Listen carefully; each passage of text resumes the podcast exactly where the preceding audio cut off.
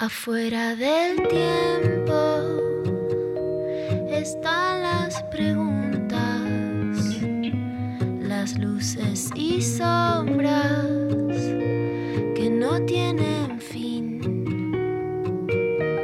Ahí en la frontera están las señales, besando los bordes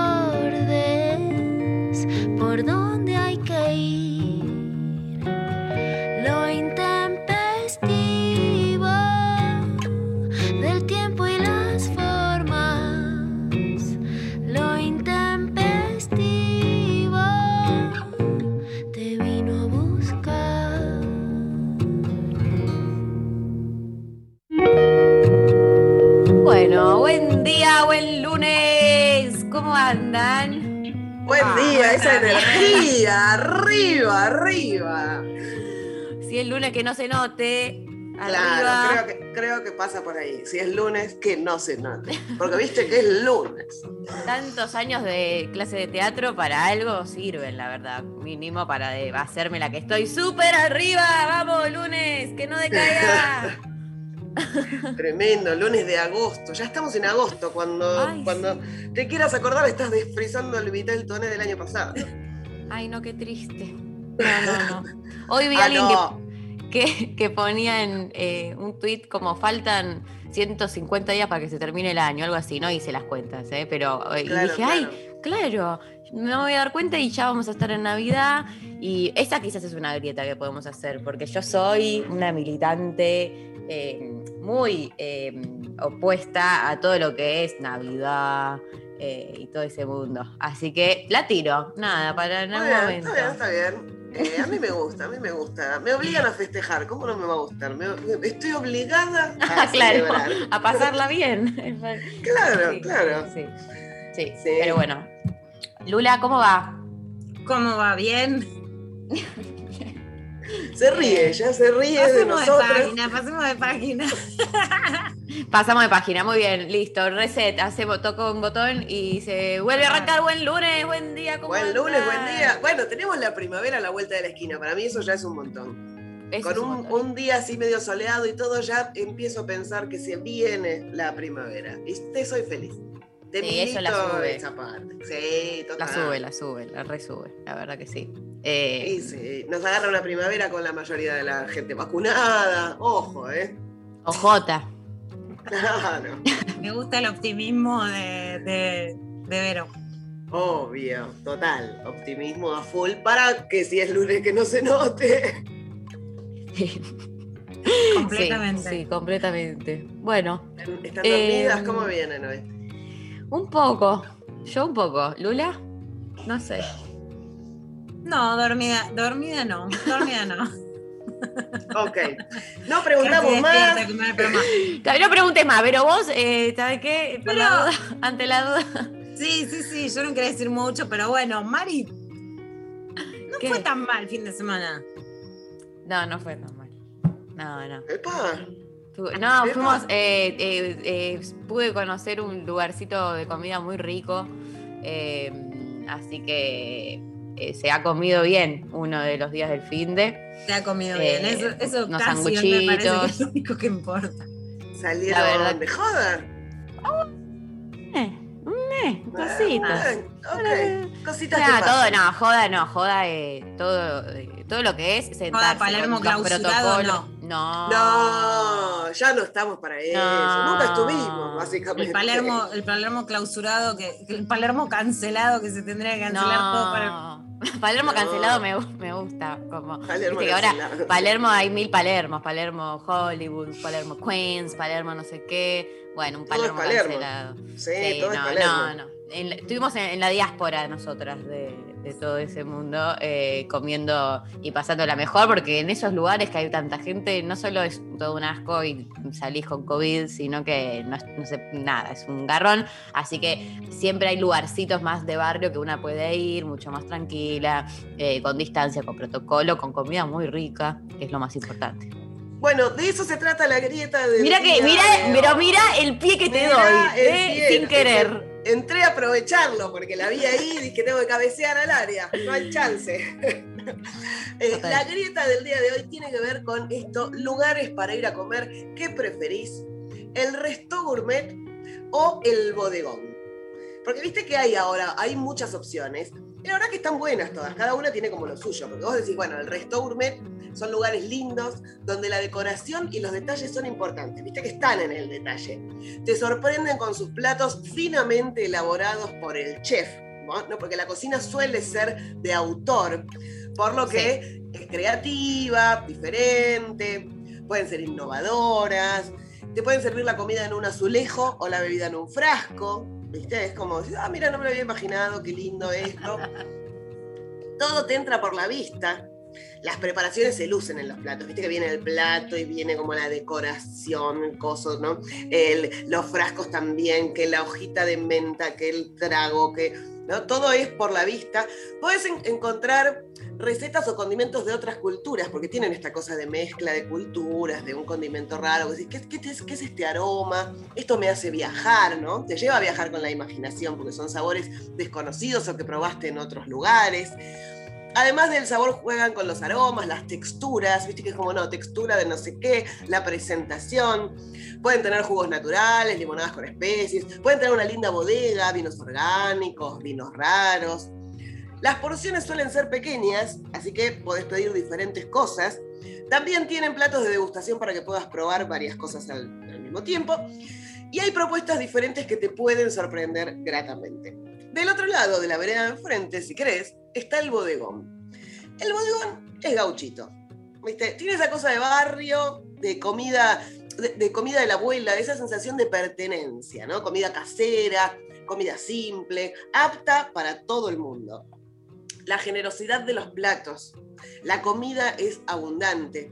Representan a la comida tradicional argentina. Viste que es una mezcla de la española, la italiana, la alemana, toda junta.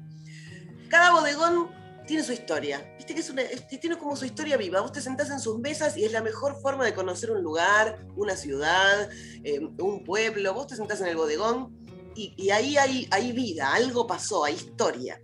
Los lugares son pintorescos. Las decoraciones suelen tener banderines o camisetas de fútbol, por ejemplo, publicidades Sí. viejas, Mucha Foto- imagen, foto, foto con foto de famoso. artista, eso, de todas las épocas, foto con famosos, pingüinos para el vino, Sí. salamines y patas de jamón colgando por ahí, Sí. botellas viejas por todos lados. Todo bodegón honesto te ofrece una milanesa napolitana, unas pastas, unos estofados, tortillas, rabas, panqueques y flan con dulce de leche. Eso hay seguro. Los precios suelen ser accesibles, son lugares para sentirte cómodo, comer bien, gastar poco. Es difícil, porque a mí me parece que, que, que cada uno tiene su momento. Que hay que días que digo, ay, tengo ganas de ir a probar alguna cosita, un restaurante gourmet, alguna cosa rara, algo tranquilo, unas velitas. un- Y otros días que decís, bueno, quiero este ruido, quiero el bodegón. Y el bodegón, a mí particularmente, me roba el corazón. Así que hoy soy Team Bodegón. Uf, No sé ustedes qué piensan, está difícil. No me animo a ir después de ver Olorca yo. ¿Por qué? No, ¿sabes qué? Voy a hacer, estoy haciendo una. la- la- yo soy muy estratega, ¿vieron? Ya me conocen a esta altura. Entonces voy a hacer la estrategia de ir, a- ir última hoy, a ver eh, cómo la puedo picantear un poco. Como que quiero, claro, quiero ver primero que vote el resto y después lo que sea funcional a partir de ahí es donde me posiciono yo. En los debates presidenciales, el lugar que se pelea es quién habla último, no quién habla Claro. primero, quién cierra el debate. O sea, estás peleando el último lugar. Estoy peleando eso, sí. Perfecto, Mari, sabes que Aprendí. tenemos todo. Poner las condiciones. bueno, yo voy a decir esto. Soy mucho más bodegón que restaurante gourmet, porque vos me conocés, Vero, soy más papas fritas, yo soy muy clásica, me gustan mucho los rituales, o sea, habré ido en mi vida un millón de veces a Pipo, un millón pedí solo fideos tuco y pesto, o sea, me encanta el ritual, el lugar, y por sobre todas las cosas de mi vida amo a mis abuelos que iban a bodegones. O sea, un lugar que me parece que hubiera ido mi abuelo es un lugar que me gusta. O que yo hubiera ido con mi abuelo.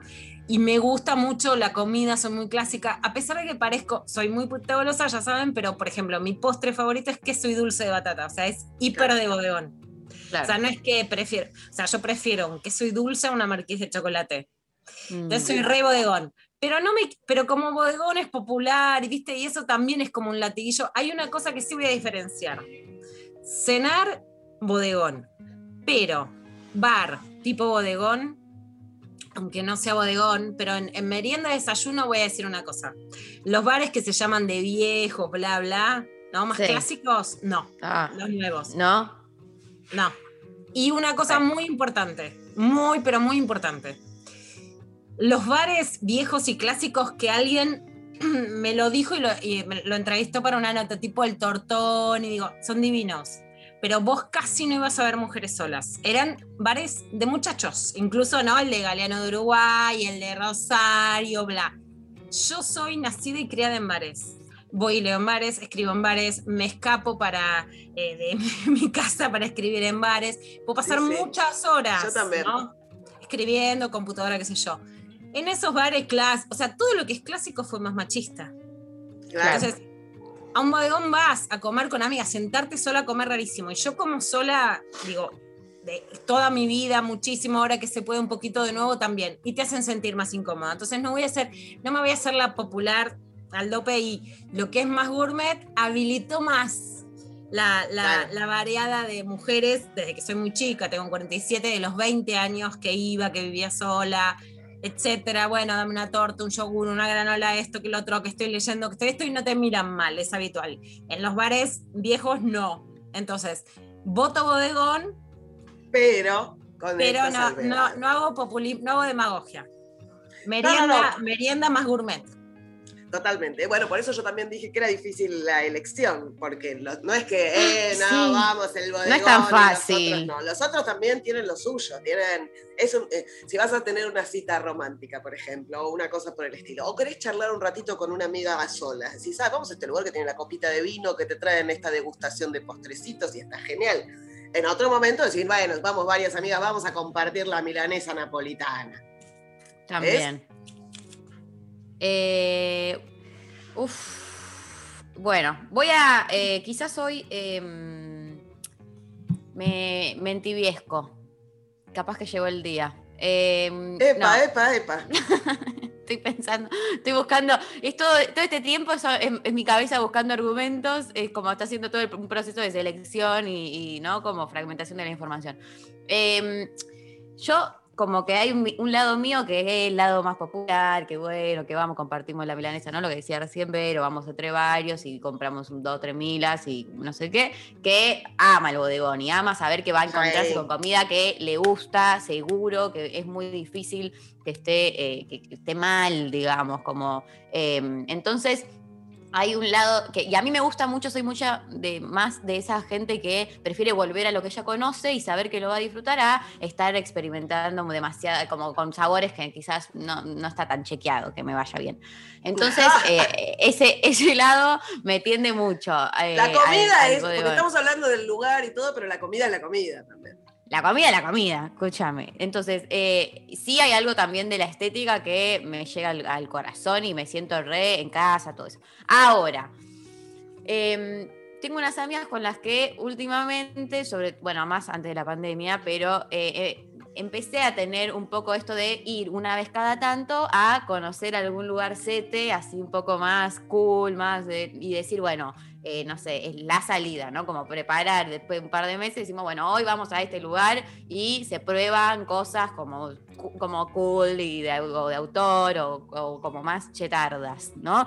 Em, que también es todo un mundo en el que empecé a entrar y dije, apa, como qué rico, de repente unas combinaciones o unos sabores que me interesan y que aparte me siento la más, me siento en Sex and the City casi, ¿viste? Como en algo de que como una copita, ¿viste? Y, y hago toda una perfo también de la salidita, me pongo quizás un, un pantalón, un, un jean que no usé mucho, como que me gusta también hacer como toda esa experiencia. em, Gourmet. eh, de- del resto gourmet, eh, que también no hace falta hacerla tan entera, eh, tan completa con el look y todo eso, pero bueno, digo, ya que vamos a jugar a ir a un lugar cool y gourmet, yo como que le pongo todo.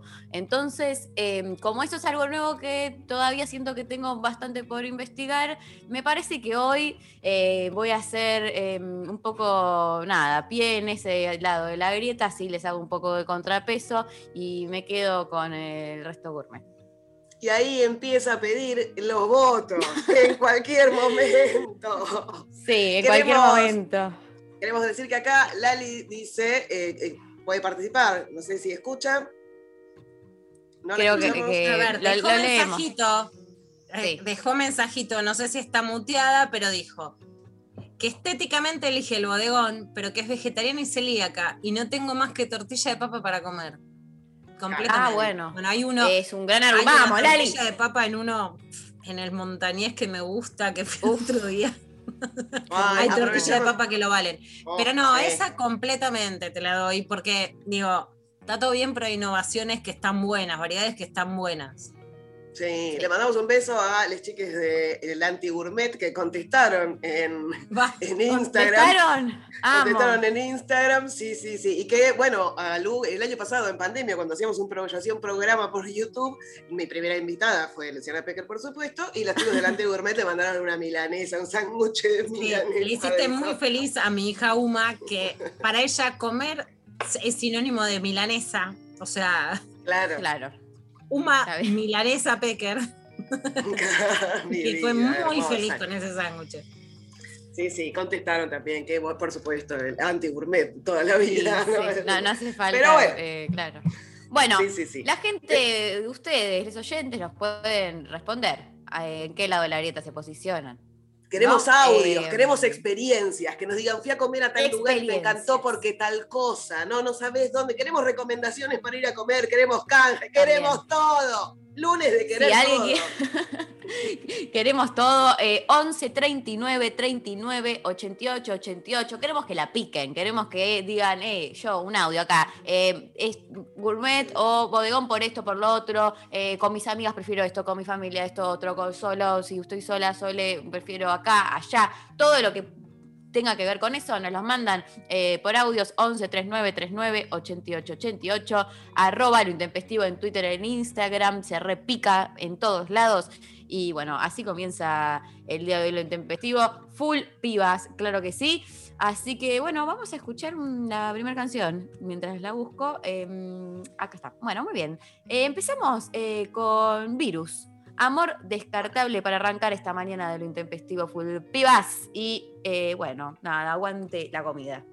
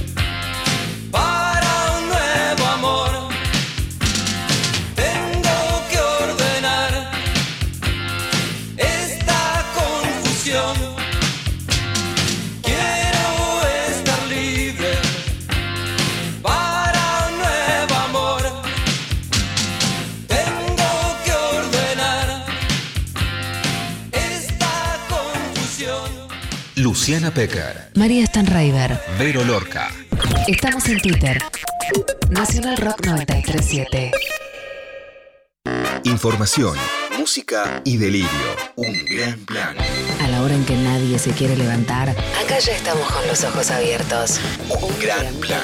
Lunes a viernes, de 6 a 9. Con Tapa, Marianita y el Tucu. Un gran plan. Por 937. Nacional Rock.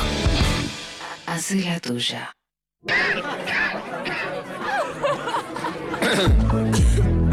¿A qué vas a ir a esa fiesta clandestina?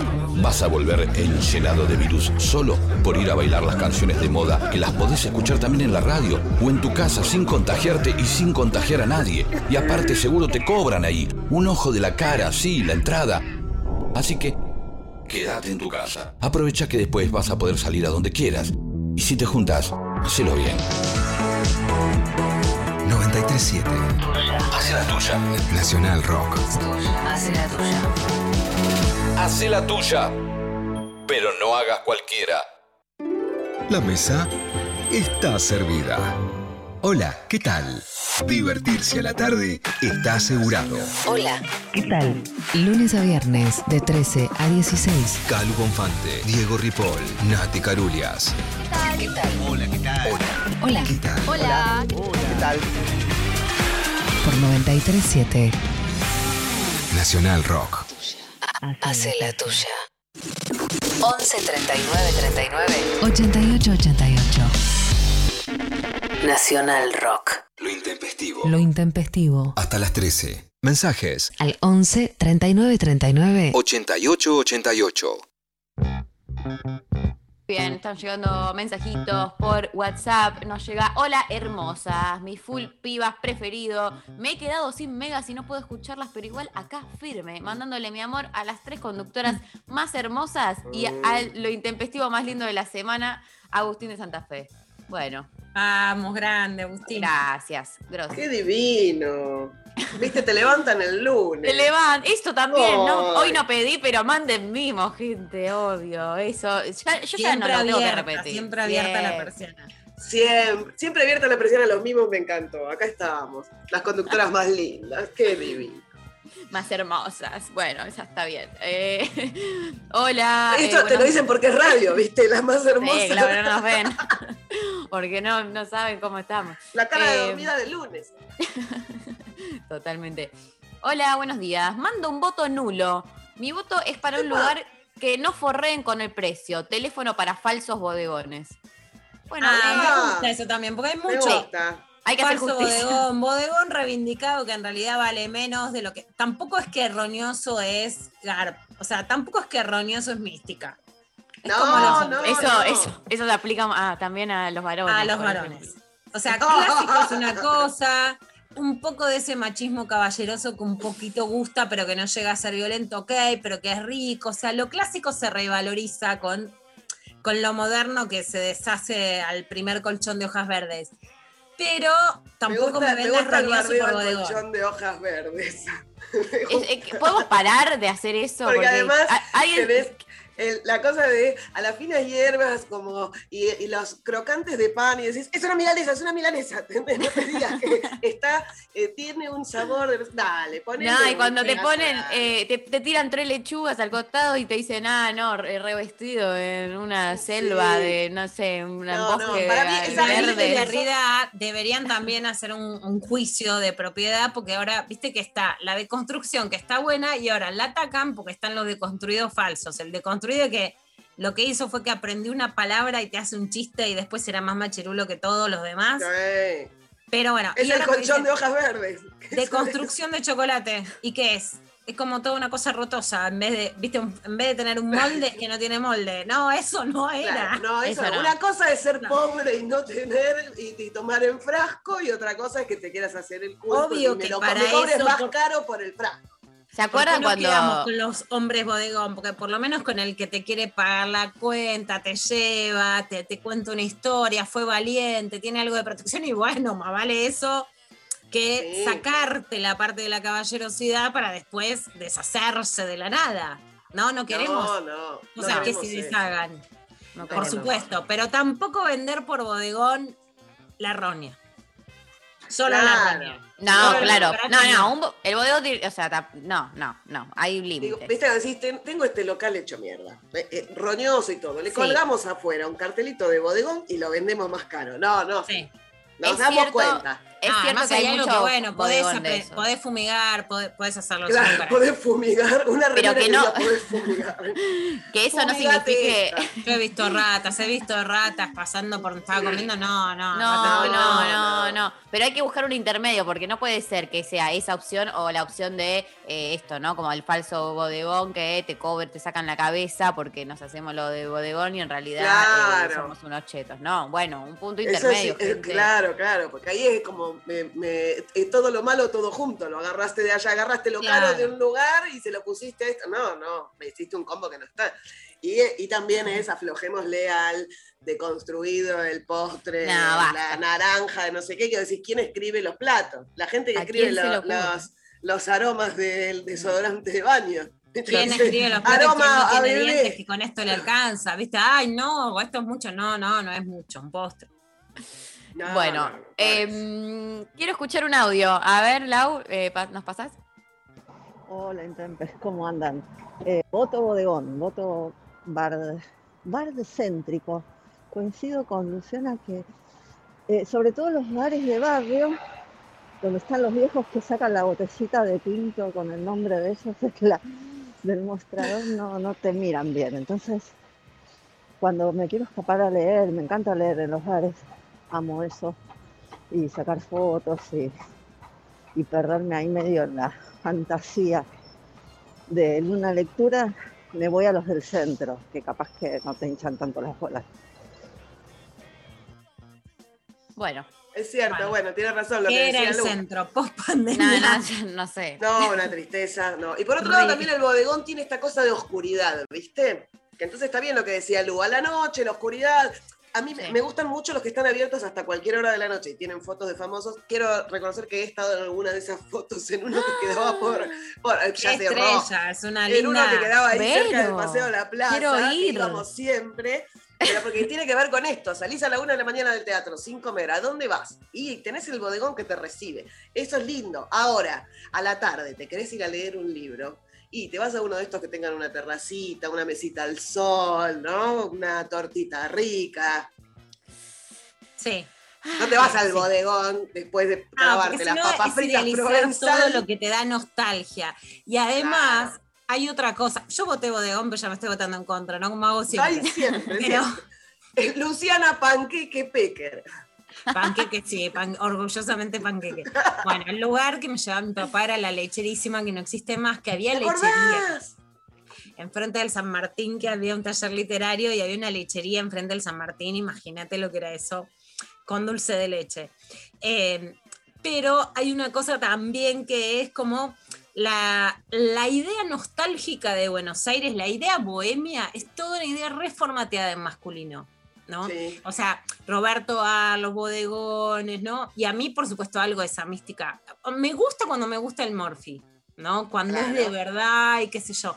Pero, no pero es un, toda una idea donde, bueno, se juntaban entre varones, era lo que le gustaba a los tipos, estaban cómodos ellos, ¿no? No es un lugar donde... Porque además una cosa es ir y tomar un café sola, pero otra cosa es quedarte, que te vean escribiendo, que te vean en acción, ¿no? Porque a veces contestar Sí. mensajes o el teléfono hoy es más sencillo, pero que te vean con la computadora, ir y decir, che, ¿dónde enchufo? ¿Viste? Tiene que haber una onda. Claro. Total. Y ahí hay Bueno. una mirada censora, ¿no? Vos, vos no entrás, vos no sos bohemia. Bueno, En la mesa- bohemia.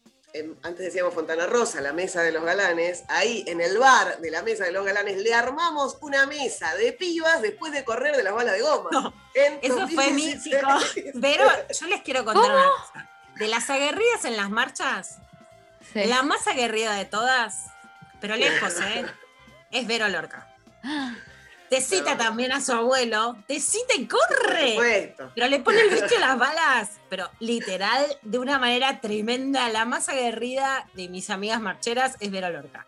Bueno, ahí nos, Nos mandamos al frente y sacamos, balas de sacamos goma y gases lacrimógenos en el encuentro en Rosario y nos fuimos a refugiar a la mesa de los galanes, pero así con el, con el- con las balas, que un beso muy grande a mi amiga y fotógrafa José Nicolini, que le tiraron balas de goma y terminamos en la casa y en la cama, literal, de Sonia Tesa durmiendo con Sí. José, pobrecita con la bala de goma que le tiró la gendarmería en Rosario. Ay, chicas, que bueno, siento que necesito, cuando volvamos a marchar, necesito pasar la experiencia también de marchar con ustedes. Como quiero estar con Vero Sí. Lorca ahí a la vanguardia, primera línea. eh, Pero es así- primera línea. Primera Ahí línea. estábamos, ahí estábamos con Becker, por supuesto. ¿Y qué hacemos después de. Ale Bavera, por supuesto. ¿Y qué hacemos después de correr? Nos sentamos a comer como A comer. corresponde, a tomar un vinito, a comer tipo, algo rico. Ay, después de esta experiencia no puedo comer nunca. No, jamás. Yo siempre puedo comer. Te co- Entre Ahora, le pongo el pecho a las balas. En los encuentros voy ahí, primera línea también. Me empiezo a meter con la policía, todo, Sí. pero bueno. Bueno, con Mariana cuando le gritaron eh, conchudes, hermoso. Eso fue Ustedes son conchudas, un texto hermoso con Mariana Carvajal que Nunca antes y- escuchado, la verdad. No, no, no. Una novedad. Pero sí, tenemos que volver a las calles. Estamos extrañando un poco Sí, eso. Se extraña un poco la marea. Total. A ver, eh, escuchemos otro audio, por favor. Día reinas, ¿cómo están? Les saludo desde Montevideo. Entiendo que lo que ustedes le dicen bodegón, por lo que describen, es más como una parrillada, un lugar así más tranquilo, otro sería gourmet cheto. Team bodegón, en ese caso, eh, lo voy a resumir en una experiencia que tuvimos con un amigo. Fuimos a comer un lugar cool de autor, pagamos un platal, nos cagamos de hambre. A la hora estábamos en un bodegón comiendo decentemente, rico, bueno, bonito, barato. Nada, Team Bodegón. Está bueno lo de los lugares gourmet como para ir a probar, yo qué sé, algo nuevo, coso. Pero creo que rinde más como para la merienda, es uno más tranqui. Hacer un plato pesado ahí, mm, salvo, no, o sea, que vayas con mucha guita, creo que no rinde. Acá vamos con lo popular. Bueno. Bien, me gusta, me gusta la parrillada. El boniato al plomo, eso que te Oh. hacen ahí en Uruguay. Boniato igual tiene una mezcla cool que yo soy todo lo que es ba- batata boniato entra. Sí. Bueno, por supuesto con Darío Montevideo fuimos re team bodegón, que Darío me llevó donde conoce, pero tengo otra experiencia también que fui eh, a la Feria del Libro presentar el libro, fue hermoso, fue una experiencia hermosa, lo más lindo es que me traían de regalo dulce de leche, nunca lo voy a olvidar, les agradezco tanto. Pero además después fuimos, que son re amables de Editorial Planeta de Montevideo, y habían reservado un lugar, digamos, hay algo que, o sea, lo gastronómico yo te lo banco, pero lo que no banco, tuve una experiencia muy infructuosa en ese sentido, es la banqueta. Básicamente no me entra el orto en la banqueta, me parece incomodísimo. Es lo peor, es lo peor. Es lo peor, pero Empieza a te hace molestar la mal. espalda, todo. No, no, ¿cierto? es, eh, viste, cuando es, o sea, si hay banqueta no es para mí. Y, en- y habían reservado en un lugar como que era cool de noche, re así, pa, tipo sushi y banqueta. Es todo lo que no soy. Y me No. dijeron, nos vamos. Te estoy hablando de ir a una cena de trabajo con la editorial. Y le dije, no vamos. tipo, no me importa nada. Yo banqueta y sushi, no, nos vamos. No, bodegón, pero parrilla totalmente. Ahí sí. Sí. Bueno, sí, sí, parrilla- es para otra grieta también hay que ver cómo metemos. Bueno, no sé, no quiero. Hago, hago, podemos hacer un asado, asado sushi, Ah. parrilla sushi. Se pica, me parece, con esa. Eh, bueno, eh, mensajes al 11 39 39 88 88. Les seguimos leyendo. Eh, si les parece, vamos a escuchar un tema que hay muchas cosas por las que todavía tenemos que transitar. Tenemos ahora la clavada de noticias con un montón de información y cosas muy necesarias para la vida, de- por suerte de la mano de Luciana Pecker, la persona que me informa el último año y medio y que gracias a Dios, porque la verdad es que sí, que, si no eh, estaría cualquiera. Eh, nos vamos a la pausa escuchando a La Queen, Yo sola puedo.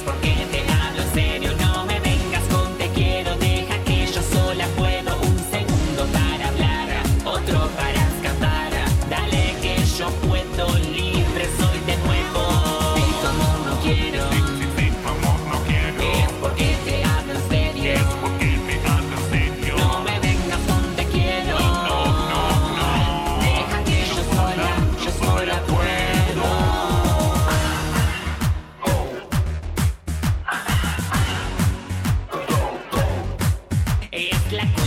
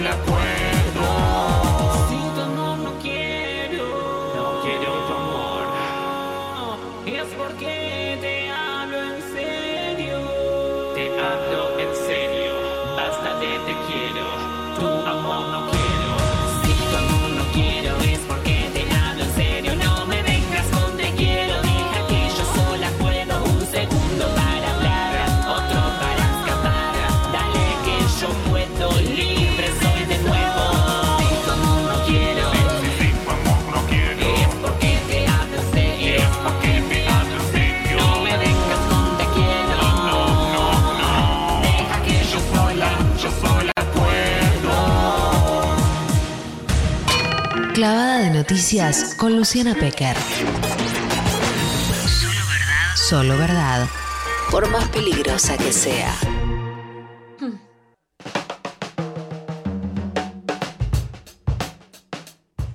Vamos con la clavada de noticias. Y aunque el tema de la reforma al Poder Judicial es súper resistido, recordemos que en el gobierno de Cristina se quiso hacer eh, una reforma que poder votar a los jueces, a ver, te gusta o no, quién se postula, quién va a campaña, pero no pasó, la Corte le bajó el pulgar.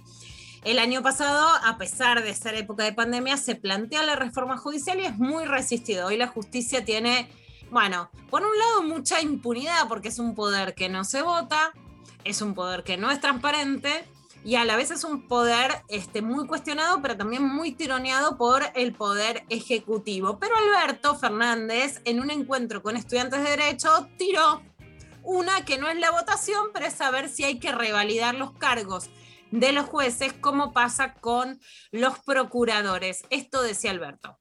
A mí no me preocupa que los jueces no, no sean, se sigan eligiendo como se eligen. Lo que tal vez podríamos ver son algunos conceptos. Por ejemplo, el concepto que se está discutiendo, que empezó la discusión en el Senado y que se está discutiendo sobre el jefe de los fiscales, sobre la procuración. El procurador tiene un cargo vitalicio o debe durar un tiempo. Y la misma pregunta deberíamos hacernos respecto a los jueces, porque en verdad no quiero abrir una polémica, no debería decirlo porque sé que voy a abrir una polémica, pero estoy hablando con estudiantes de derecho y como estoy hablando con estudiantes de derecho, en verdad la mejor forma de enseñar es sembrar dudas. En verdad la Constitución dice que un juez durará en su cargo mientras dure su buena conducta. Lo mismo dice del presidente de la República, de la vicepresidenta en nuestro caso, de los diputados y senadores y de los ministros. Ahora, a todos ellos, es verdad, les dio un tiempo de vigencia de su mandato. Ahora, así como nosotros podemos decir que el procurador debe durar en su mandato X cantidad de años y después deberá renovar su designación, lo mismo podríamos decir los jueces. Uno podría decir que un juez es designado por 10 años y que al cabo de 10 años deberá revalidar su condición de juez, porque eso es algo no reglamentado. Y no está prohibido, porque lo que no está dicho en la Constitución es que los jueces son jueces hasta el día de su muerte. Eso no está dicho.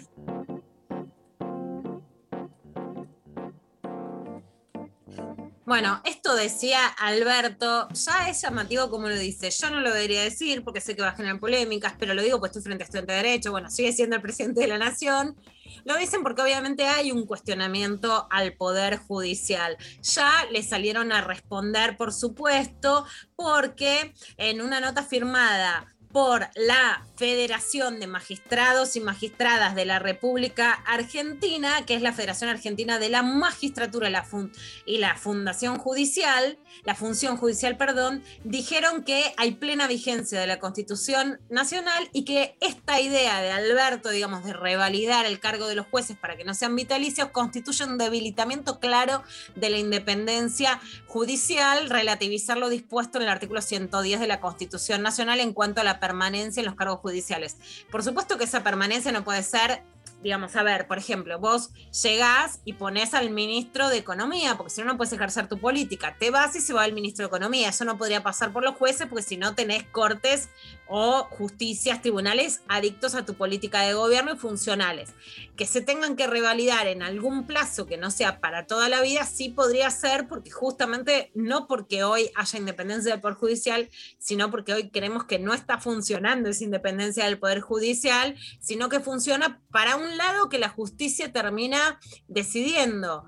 Entonces, digamos, se puede pensar qué maneras de ponerle digamos, algún tipo de exigencia, de nivelación, de pruebas se le puede hacer a los jueces y juezas. Pero bueno, es, un, es uno de los temas más ásperos en Argentina y en toda Latinoamérica que se hace con la justicia. Otra de Alberto Fernández, eh, que fue también en un encuentro con estudiantes, es sobre el debate sobre el uso social del cannabis en Argentina, porque sabemos que ya avanzó el uso medicinal, pero ¿qué pasa con el uso social? Esto decía Alberto Fernández.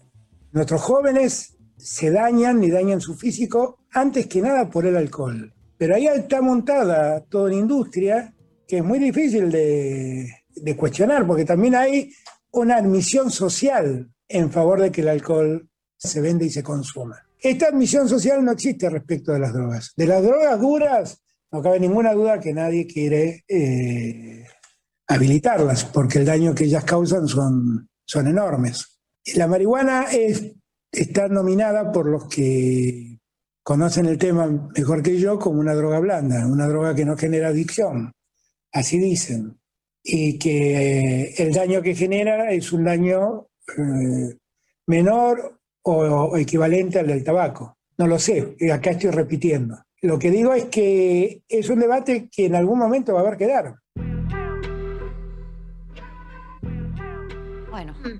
Bueno, una respuesta de Alberto que abre, vie- viene abriendo, además hay una política en relación a incluso la producción de aceites medicinales, etcétera, apoyada de hecho por el ministro de, de producción que es Matías Fulcas, pero bueno, dejando una puerta abierta a un pasito más que va de lo medicinal a lo social. Bueno, el que tomó mucha preponderancia es Adolfo Rubinstein, ex secretario, primero ministro de jerarquizado secretario de salud. Primero había defendido todo el gobierno de Macri, después tiró este palo. ¿Se acuerdan que lo hablamos la semana pasada? De que en realidad el macrismo, primero había dicho que todas las políticas estaban bien y después que no había sido una prioridad, marcando una distancia con el gobierno de Mauricio Macri, el cual por supuesto fue funcionario, pero más que nada generando esta, digamos, esta sorpresa preelectoral que es el rol del radicalismo. Hay algo sí para analizar que es muy llamativo, ¿no? La reta logra correr a Patricia Bullrich, que más allá de que, por supuesto, en lo personal este, está en las antípodas de, de mi pensamiento, pero es claro como hay una mujer, vos renuncia. ¿Quién termina ocupando ese lugar de disputa interna que Cambiemos quería evitar? Un varón que es eh, Facundo Manes. Y, más, y atrás de Facundo vino toda una revalorización de una línea radical que hoy queda muy discutida. En ese, en ese embale, Rubinstein le pega a la reta porque dice que ahora estamos adelantando las elecciones presidenciales en el 2021, porque finalmente la reta fue el que tomó la manija diciendo se baja Bullrich, viene Vidal, Santilli va a provincia, Vidal a, a Ciudad de Buenos Aires, atrás de la figura de la reta como candidato presidencial de recambio y le salen a disputar la cancha. Esto decía Rubinstein sobre la reta. Yo creo que si hay alguna autocrítica que hay que hacer, y que como crítica, digamos, este, es Horacio Rodríguez Larreta como jefe de gobierno, que la viene haciendo muy bien y que viene haciendo una excelente gestión, y que por ahí ahora la verdad que no fue demasiado oportuno adelantar, digamos, la elección presidencial al 21 y generar eh, por ahí un poco de desorden en Puntos por el Cambio. Bueno, lo, gracioso de esto es que lo que querían era, primero hubo una interna feroz entre, digamos, el sector de Patricia Bullrich y Mauricio Macri, que queda muy debilitado, como venimos diciendo. Gustavo Sued, un ex periodista de La Nación, ahora en IP, posteaba este, una nota sobre que después de muchísimos años de la reta ser, digamos, el, el digo el lacayo sin que sea despectivo, digamos, pero la figura menor sobre la figura mayor que era la de Mauricio Macri, como que la venganza es un plato que se disfruta frío, este, y terminó yendo a una reunión con Macri sabiendo que Macri tenía todo para perder y de vuelta decimos esto, ¿no? Que más allá de la presidencia de Mauricio Macri, que la misma pandemia un poco debilita la memoria histórica, porque veníamos de una Sí. crisis, al no poder terminar de salir de la crisis económica hay que volver a reflejar los datos para que se vuelva a tener esa memoria. La verdad es que la aparición especialmente 2021 de Mauricio Macri fue un fracaso. Su libro, sus declaraciones, su minimización de la pandemia, digamos, no jugó tampoco un rol más a la derecha que fuera aceptado desde ese lugar, aun cuando hay sectores, digamos, que están jugando más a la derecha, y Rodríguez Larreta logra tomar el protagonismo. Pero le sale como esta caja de sorpresas del radicalismo que le terminan pegando durísimo donde él no se lo esperaba. Hay que ver qué pasa, porque en las PASO si este radicalismo no logra en realidad agarpar y tener votos, va a ser más serpentina para este momento prepaso que para lo que pueda incidir tanto en las listas, la cantidad de dirigentes y que puedan entrar en las listas de Juntos por el Cambio, como que después se va a bajar ese fuego y van a seguir. Entonces hay que ver si no es un poco eh, cotillón prepaso o si después realmente el radicalismo logra generar una fuerza que traccione algo distinto al núcleo que era más duro del PRO dentro de Juntos por el Cambio. Pero bueno, es un fenómeno a tener en cuenta por lo menos ahora. Y Facundo Manes, que es el precandidato a diputado nacional por la UCR en la provincia de Buenos Aires, también respondió una nota en Clarín también sobre los ataques en su contra. Me pueden atacar como me atacaron estos días, pero yo nunca voy a responder, porque estoy preparado para curar, para sanar, no para atacar y agredir. Bueno, ahí Tela se pone el guardapolvo.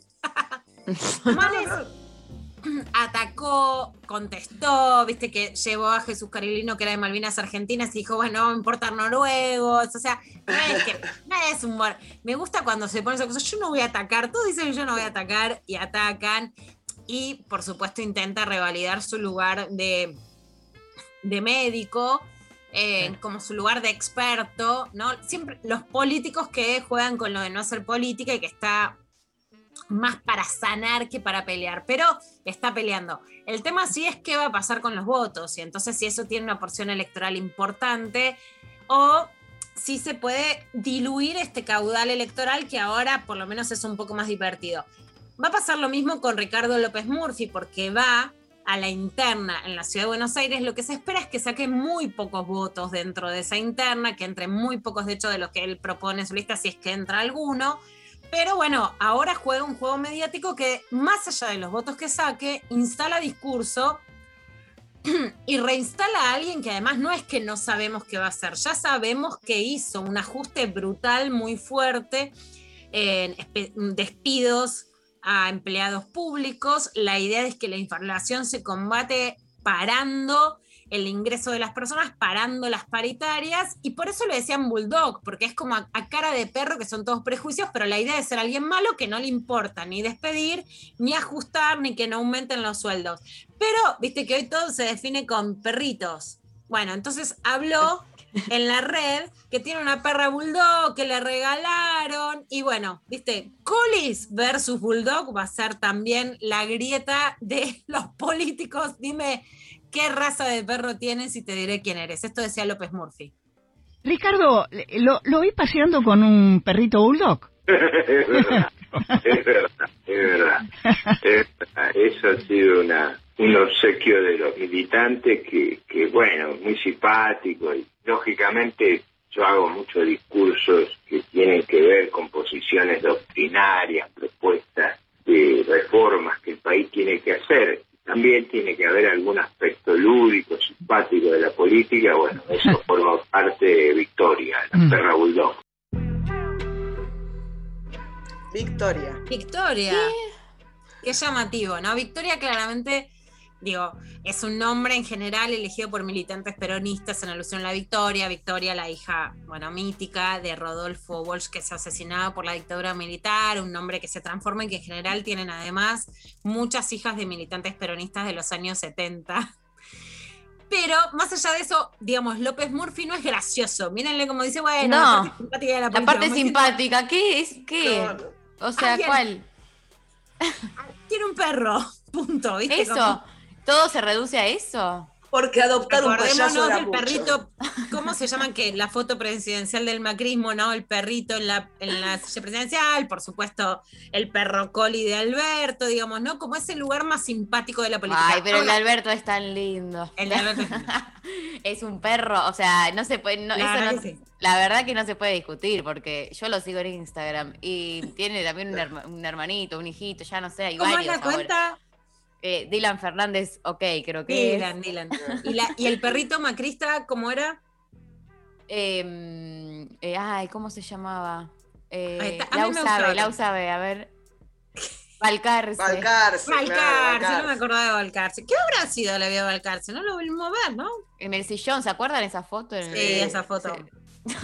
A mí un poco me gusta, pero bueno, ok, entran en esa. Lo que hay que también tener en cuenta, y me adelanto a lo que viene, que es Javier Milei en lo de Mm. Juanita Viale, exacto, es que estas voces que se quieren hacer pasar por simpática, más allá de cuántos votos saquen, que en general estas colectoras no van a sacar tantos votos y no tienen una incidencia en votos muy grande en la Argentina todavía, o sea, no hay un fenómeno como en otros lugares de Europa, en- ¿no? Como el fenómeno Le Pen, que primero era el padre, después Marina en Francia, grupos ultranacionalistas, Vox en España, etcétera, pero sí tienen una alta incidencia en medios de comunicación. Algo que también pasó, digamos, con el Frente de Todos, que también es los varones más, eh, digamos, con más espada y más peleadores son los que también después llegaron a las listas, ¿no? Sí. Por ejemplo, Leandro Santoro claramente.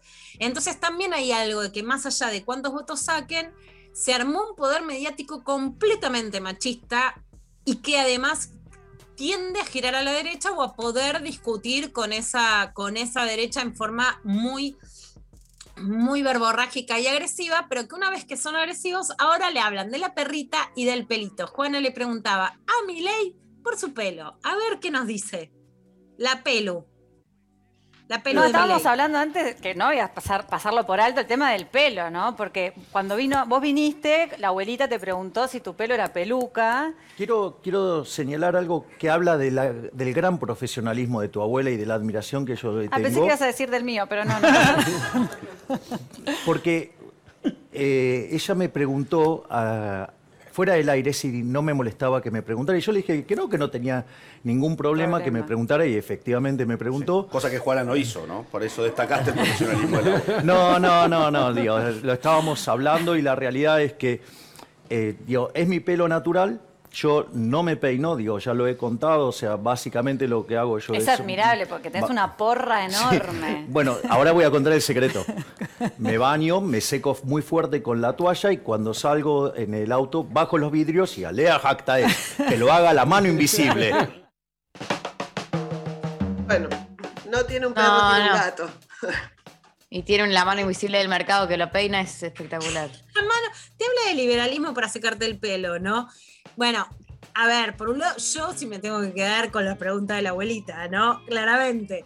Pero por lo menos preguntaba lo que Por le parecía le insistía a ella, qué sé yo. A mí me, me pasa un poco eso, no lo puedo evitar. Eh, sí es claramente también que la perrita, que el pelito es un reblandecimiento de figuras que proponen además políticas, tanto económicas como en seguridad, muy duras y que aparecen como simpáticas. Hay el pelo al viento de Milei, ya decís, ay, a ver cómo se seca el pelito y te da, que te va a hacer un tutorial ahora de, de make-up y, y pelo, ¿no? Bueno, hay todo una...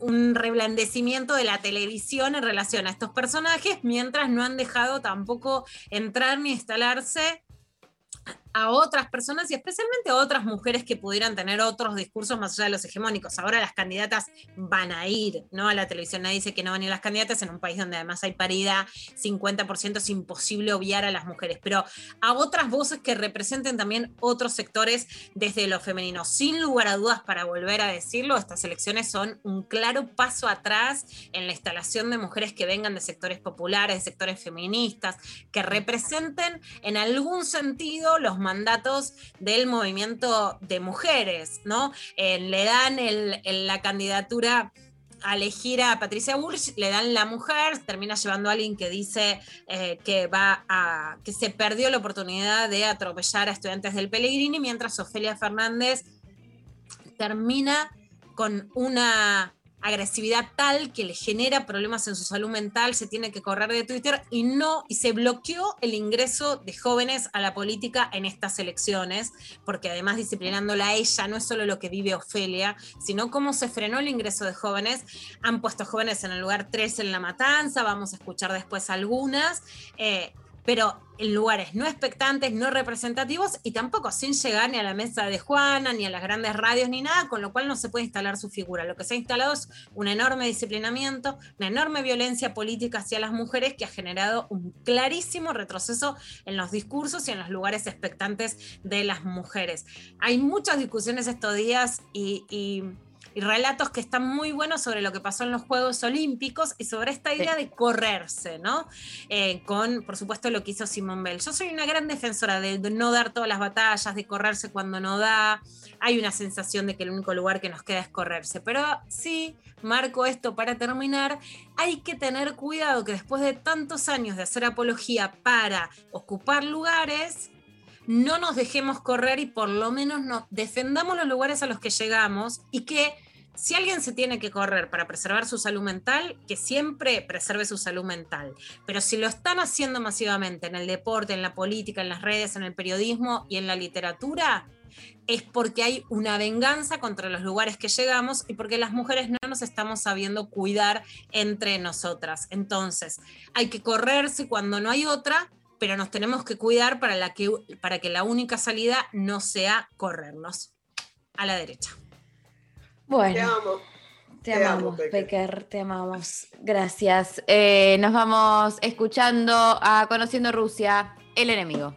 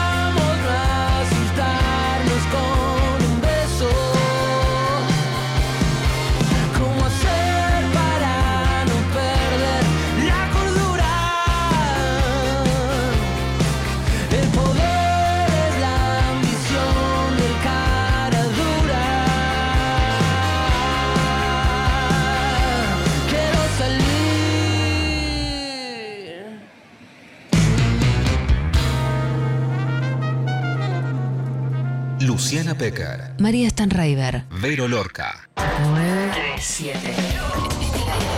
Nacional Rock. ¿Sabés quiénes tienen que vacunarse contra la gripe? Informate en argentina.gov.ar barra salud barra vacunas barra antigripal o al 0800-222-1002. La vacuna es gratuita en todos los vacunatorios del país. Argentina Unida. Maga, Tomás Rebor, lunes de 20 a 21. En este programa vamos a darle voz a las personas que hacen grande a este país. En redes, Twitter, Facebook, YouTube, Instagram, Spotify y ahora también por Twitch. Nacional Rock 937. Juro que no te vi llegar. Pero hay algo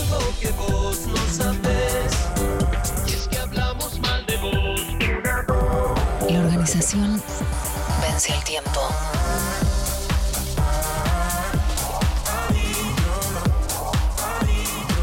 Vence el tiempo. Que sea rock. Me gustas tanto. Y tú desde mi corazón está matando. Río por fuera, pero adentro estoy llorando. Se nota tanto que me gustas tú. Me gustas tú. Nacional Rock. Lo intempestivo. Hasta las 13. Bueno, muy bien, estamos al aire. Lula, eh, contanos con quién vamos a charlar.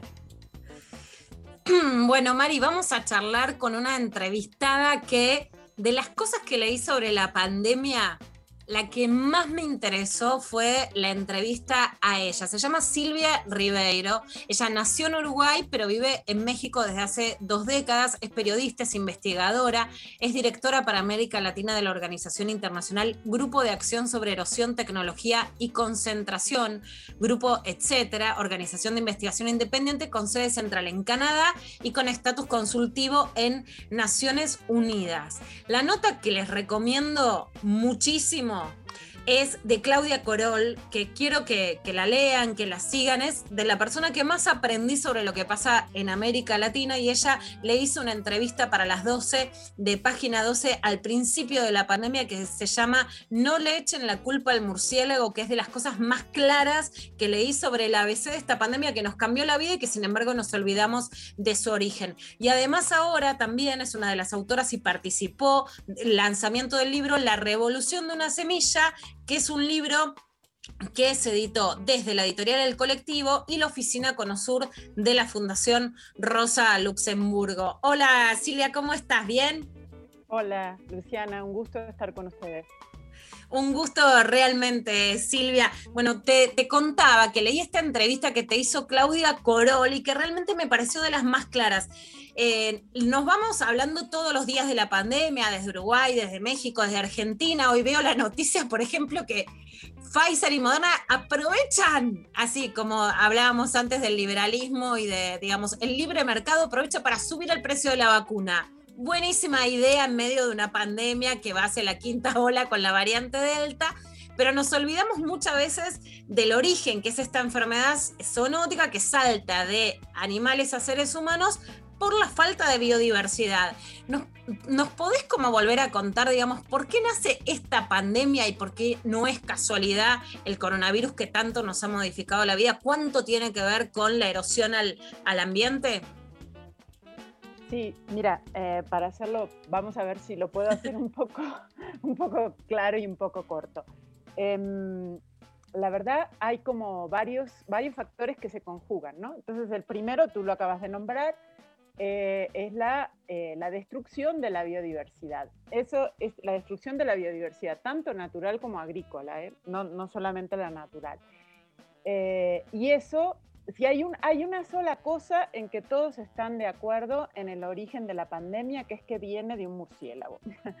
Digamos, es lo único en lo que se está de acuerdo. Después hay como varias tendencias, unas que dicen que pasó, podría haber pasado por otro animal, después a los humanos, otra que va directa a los humanos. Incluso en este momento eh, hay varias investigaciones sobre si fue un virus modificado genéticamente en laboratorio. Pero no importa de dónde venga, hay una cosa que está, que es el contexto que hace de por qué somos tan vulnerables frente a sea de donde venga el virus, ¿no? Entonces, el primer punto es la destrucción de la biodiversidad hace que, a ver, volviendo un poquito para atrás, nosotros los seres humanos y las seres humanas y todos necesitamos virus y bacterias.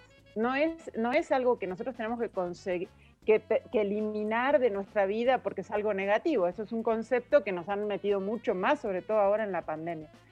Los virus y las bacterias son fundamentales para poder, eh, para todas las especies vivas, poder eh, interactuar, sobrevivir, adaptarnos. Entonces, eso es así.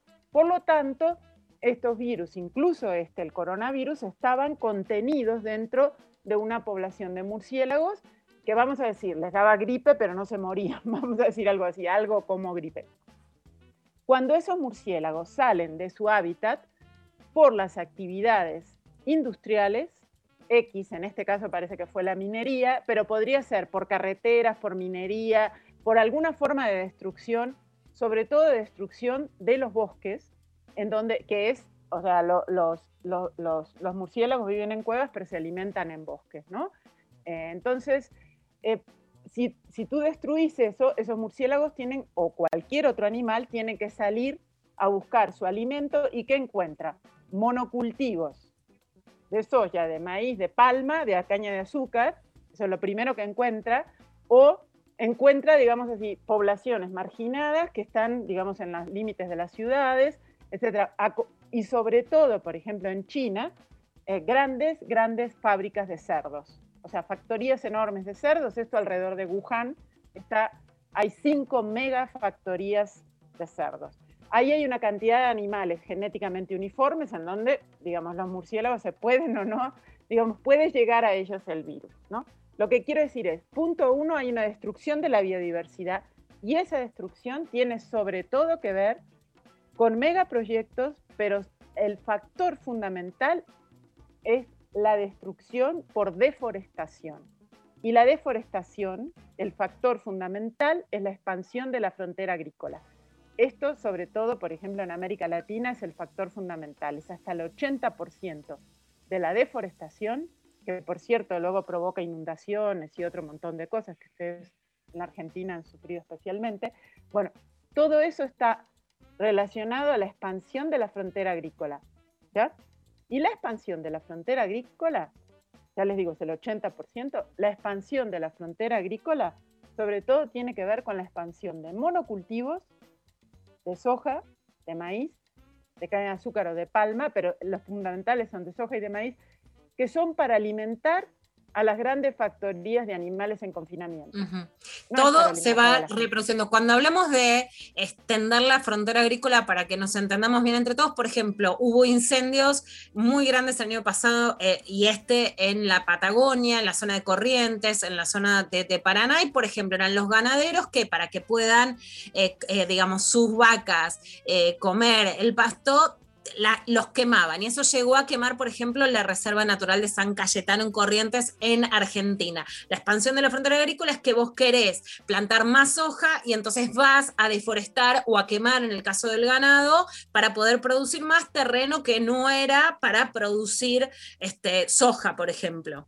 Exactamente, eso es lo que está sucediendo. En- eh, es dramático en Brasil y en Argentina, es donde más se- se nota, y tiene todas esas consecuencias, los incendios y luego los terrenos devastados, eh, digamos, la tierra devastada, que a su vez también da lugar a mayores inundaciones, o sea, es toda una cadena.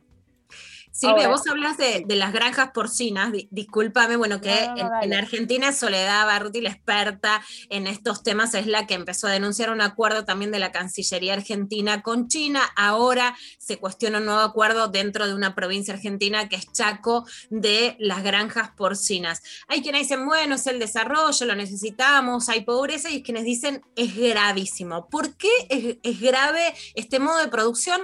Más allá para ponerlo en contexto de las propias elecciones, porque alguien puede ser vegetariano, vegano, y esa es una elección alimentaria. Alguien puede decir, bueno, yo como carne o como cerdo por alguna cuestión, pero ¿por qué este modo de producción? Y que además quieran llegar después de lo que pasó en Wuhan a la Argentina, sería para alarmarnos. Bueno, es terrible porque eh, estas, grandes, eh, estas grandes fábricas de cría animal, yo no estoy hablando de la cría de alguien que tiene unos cuantos, unos cuantos cerdos, incluso de algún productor, digo, mediano, chico, que puede tener algunas decenas, no estoy hablando estoy hablando de instalaciones de miles de cerdos. Bueno, para empezar, por ejemplo, la genética de los cerdos. O sea, estos no son cerdos que se reproducen normalmente, sino que se vende, digamos, la, genética de los cerdos. Y solo hay tres empresas en el mundo que tienen más de la mitad de toda la genética de los cerdos. ¿Esto qué hace? Que son cerdos que son casi como clones, no exactamente, pero son genéticamente muy uniformes. Por lo tanto, allí entra cualquier virus y es un paraíso. ¿Por qué? Porque es como si pudiera practicar. O sea, entra uno, ahí no lo enfermó tanto, pero ya eh, reconoció cómo es el mecanismo. En el siguiente es mucho más grave, en el tercero lo mata. Entonces, ¿qué pasa? Digamos, eso está explicado muy en sencillo para decirles por qué la uniformidad genética es tan grave, porque hace que, por ejemplo, eh, lo- los virus, las bacterias, etcétera, van de uno a otro individuo y tienen miles y miles, pero además tienen miles y miles de diferentes virus y de diferentes bacterias que se cruzan entre sí. Entonces es una manera de producir resistencia en las bacterias y mutación en los virus, los acelera. Por eso yo he usado la expresión que es una fábrica de pandemias. Por eso de ahí sale, por ejemplo, eh, la gripe porcina, que la gripe porcina que luego se transforma en la gripe AH1N1, que es porque se junta además con un virus que hace lo mismo, pero en los pollos. Es una combinación, es una, es una cruza, digamos. Entonces, digamos, este tipo de instalación de miles y miles de individuos es terrible desde el punto de vista de la mutación de virus. Es una fábrica. Entonces, poner a la Argentina en ese, o sea, aumentar el peligro que ya está dado por la devastación a través de la alimentación de soja y de maíz transgénico, por la expansión, es terrible porque justamente China elige Argentina, esto lo leí en comunicado, digamos, de, China, eh, China elige Argentina por eso, porque está eh, la- no solo la fábrica, eh, la expansión de la fábrica de animales, sino que además también la cría, perdón, el cultivo del forraje que necesitan. ¿no? Entonces, y el forraje a su vez viene con todo lo que es un uso impresionante de agrotóxicos, mm, de- desde glifosato a todos los que le siguen, incluso cada vez más tóxicos, ¿no? A todo esto en un, en un contexto que te lo nombro nada más al pasar, pero estoy segura que Soledad Barruti también lo ha nombrado, que es que todo este tipo de alimentación industrial, no estoy hablando ni de la carne, ni de los vegetales, ni de los cereales de- separados, sino que estoy hablando del tipo de producción industrial, también produce un enorme impacto en el sistema inmunológico de, los, de, las personas, o sea, de los humanos y las humanas. ¿por qué? Por la cantidad de agrotóxicos, porque es comida que no tiene los suficientes nutrientes, porque eh, se, se estimula un tipo de consumo industrial que lleva muchos conservantes, saborizantes, etcétera, para que duren más en los anaqueles, y todo eso hace que esta, el surgimiento de nuevas epidemias se encuentra, se casa con una epidemia de debilitamiento del sistema inmunológico que tiene que ver con la epidemia de diabetes que hay en el mundo, porque entró ahora como una de las 10 causas principales de muerte, la diabetes. Las principales causas de muerte en el mundo, la principal en este momento tiene que ver con las cardiovasculares, eso se aplica también en la Argentina, eh, y en toda América Latina, por cierto, bueno, en los países donde hay más agricultura industrial, sobre todo, y son las cardiovasculares. Y las cardiovasculares tiene que ver con el alto consumo de colesterol, etcétera, que está todo unido a lo otro. Entonces, por eso es que yo digo, es ridículo hablar, en la entrevista que me hizo Claudia, es ridículo echarle la culpa al murciélago, que es un pequeñito factor, digamos, totalmente fuera de estas dos grandes em, cosas que se juntan, digamos así, que es la destrucción generalizada, destrucción a lo mejor es un poco fuerte, pero la erosión brutal de los sistemas inmunológicos humanos y animales, junto a la devastación del medio ambiente, que es lo que podría controlar, digamos, la, la expansión o no de los virus. Entonces, claro, digamos, sobre eso vienen Pfizer, Moderna y eso y dice, no, pero les vendemos una vacuna y con dos dosis no alcanza, le vamos a vender la tercera.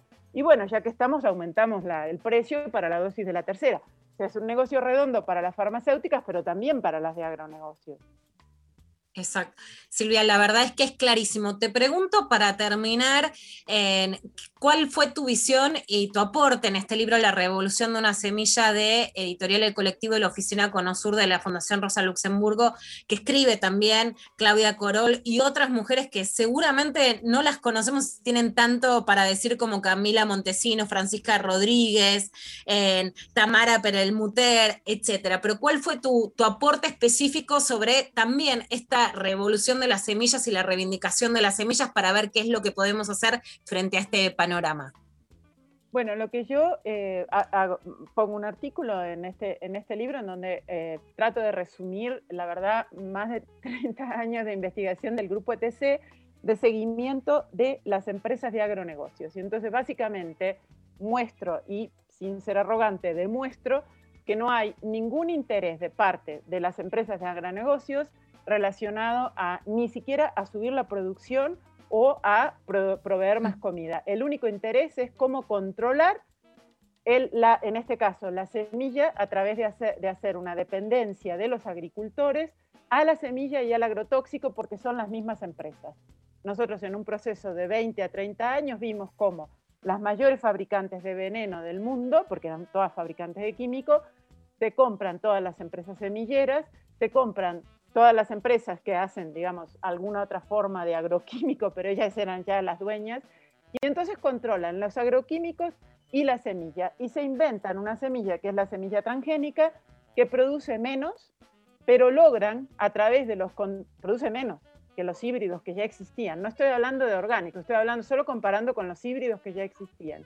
Entonces Ok. producen, producen menos quesos en promedio, pero sobre todo lo que nosotros mostramos que en los últimos 20 años las semillas de soja y de maíz aumentaron entre 190% a 250% porque eran transgénicas y los agricultores que las sembraban solo podían comprar de esas empresas. Mientras que las semillas de trigo, que también eran híbridas, que también eran de las mismas empresas, se mantuvieron comparativamente en el, en el mismo nivel de precio, incluso bajaron un poco en el nivel de precio. Entonces, ¿esto qué quiere decir? Está muy relacionado a lo que decíamos antes de las vacunas. Cuando hay monopolio en el sector, las empresas pueden hacer lo que quieran. Y en este caso, incluso a los agricultores grandes aumentaron enormemente. Pero eso, por supuesto, no impactó solo en los grandes, sino que le dio enormes ganancias a las empresas de agronegocios que terminaron, como ahora, siendo prácticamente cuatro que controlan más de casi las dos terceras partes, solo cuatro, ¿eh? Controlan más de las dos terceras partes del mercado de todas las semillas híbridas y transgénicas y de todos los agrotóxicos, que son, que son Bayer, propiedad ahora de Monsanto, Corteva, que es la, fusión de, de DuPont y Dow, Syngenta, que ahora es China, el Syngenta Group, y este, BAS. Entonces, entre esas cuatro controlan todo eso y, por supuesto, pueden trabajar precios, pueden ofrecer lo que quieran, etc. Y todo eso tiene un enorme impacto en lo que hablábamos antes. Entonces, también en eh, la erosión y la contaminación por agrotóxicos o por deforestación de los territorios, la contaminación del agua con agrotóxicos. Entonces, por todos lados, digamos, nos están llegando residuos de veneno producido por estas, por estas empresas. Mientras que el resto del libro, que se llama La revolución de una semilla, muestra que pese a esto que yo estoy describiendo y que parece muy impactante, digamos así, porque es muy imponente, de todas maneras, la mayor parte de la comida y la mayor parte de las semillas están en manos de los que producen de a poquito, de los, productores chicos, de los productores y productoras campesinas, de las huertas urbanas, que tienen una cantidad enorme, del 15 al 20% de lo que llega a la mayoría de la población. El 70% de la población, incluso en la Argentina, que es un país de agricultura muy industrial, Argentina, Uruguay, Brasil, ahí incluso el 70% se alimenta sobre todo de lo que producen las y los pequeños. Y de eso trata el libro, digamos de la reivindicación de, de, las pequeñas y de esas semillas. La verdad, Silvia, es que ha sido un gusto escucharte, un gusto de una claridad increíble. Por supuesto, es eh, muy potente lo que decís, muy desolador, porque es el resultado de lo que está pasando y que a veces no queremos ver, y el ABC, el origen de lo que está pasando, ¿no? que es tan importante, porque por supuesto que queremos pasar la pandemia, que nos queremos vacunar, que queremos ¿no? ser flexibles ante lo que pasa, pero flexibles para que no siga pasando. Y la verdad que ha sido absolutamente nutritivo como una semilla de las buenas, de las de chiquitas, eh, esta charla, conocerte. Recomiendo especialmente la nota también para que te sigan leyendo y la lean a Claudia Corol, que se llama No le echen la culpa al murciélago en las 12 de página 12, te la hizo el 31 de marzo del 2020 y sigue siendo una de las notas que más aprendí sobre la pandemia, igual que ahora lo refresco escuchándote. Y este libro, La revolución de una semilla, editado por el, la editorial El Colectivo y la oficina Conosur de la Fundación Rosa Luxemburgo. Muchísimas gracias, Silvia. Muchas gracias a ustedes y bueno, seguimos en contacto. Un saludo, un gran abrazo. Muchas gracias, un beso muy grande. Muchas gracias. Nos vamos a la pausa escuchando Águila Amarilla, eh, Ilia Kuriaki, Ande Valderramas. Esta canción que vamos a tocar ahora se la escribimos al número uno.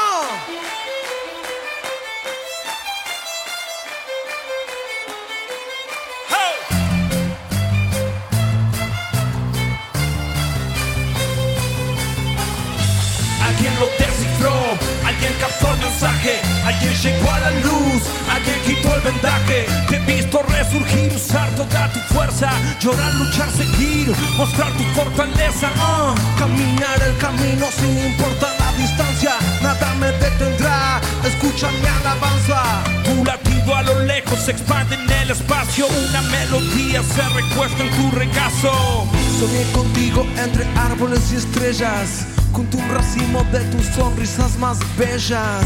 Padre mío, que estás en el cielo, llegado el momento, te abrazaré de nuevo. Un águila amarilla de su lágrima salió volando, trazando con fuego de oro el cielo del cual te hablo. De pronto solo queda niebla.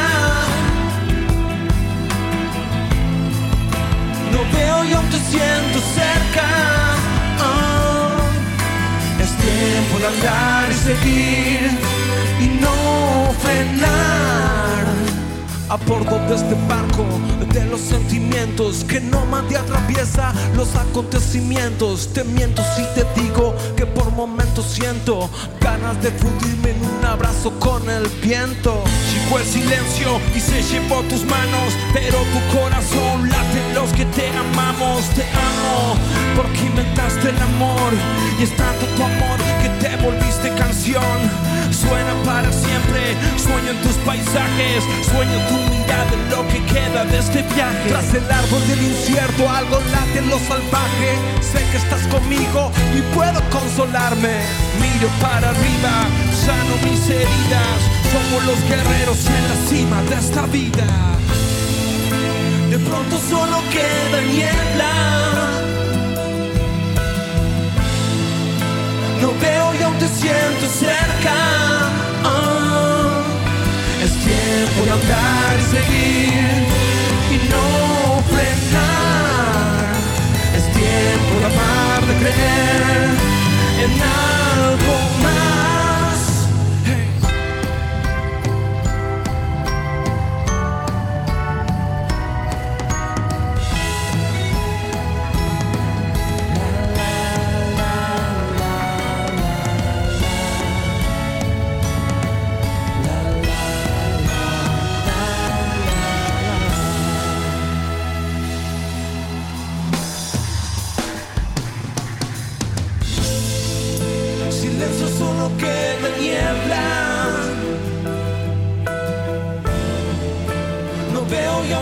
siento cerca.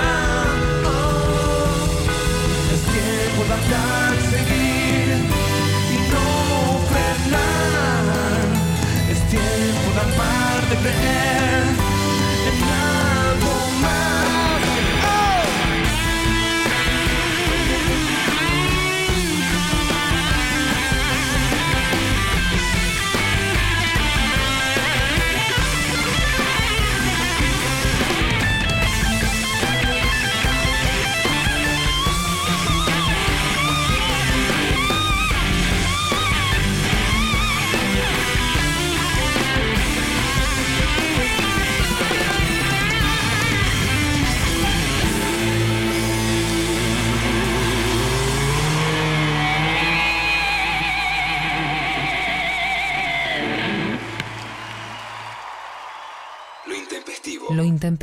Hasta las 13.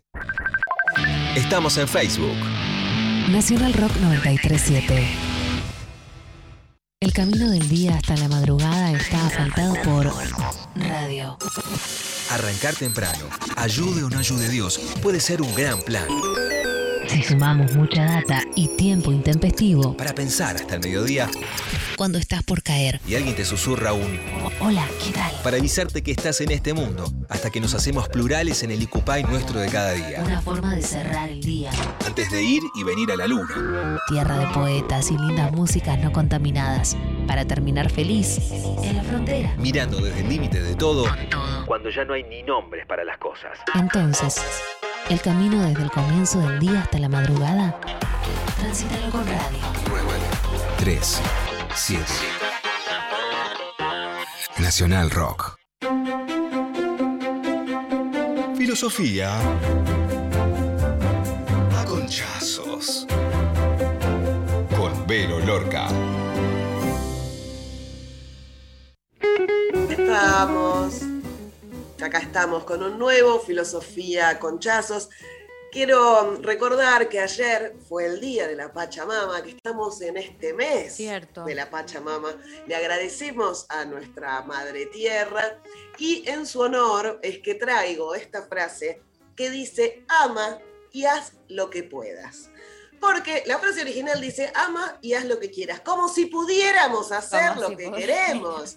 No pasa, no sucede. Es mucha presión además. Entonces, ama y haz lo que puedas.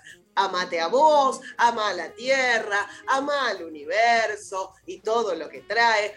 Ama y haz lo que puedas. Saquémosle presión porque como no podemos hacer lo que queremos, es mucha, eh, eh, estás como muy presionada en tener que demostrarle al mundo. Y sobre todo si sos mujer. Porque si sos mujer, no podés Ah. hacer lo que querés. No tenés esta cosa de decir, ah, bueno, hago lo que quiero ahora. No, porque la gente te está cuestionando todo el tiempo. Todo el tiempo te dicen, seguís soltera y para cuándo el novio, estás de novia y para cuándo el casamiento, estás casada y para cuándo el hijo, tenés un hijo y para cuándo el segundo, hay que darle un hermanito rápido. Es mucha presión. No se puede. Los No tipos no te dan bola porque se vengan de que sos mujer, te dicen, ah, te quejas porque sos mujer, te victimizas porque sos mujer, ¿qué crees que te pasa a vos sola porque sos mujer?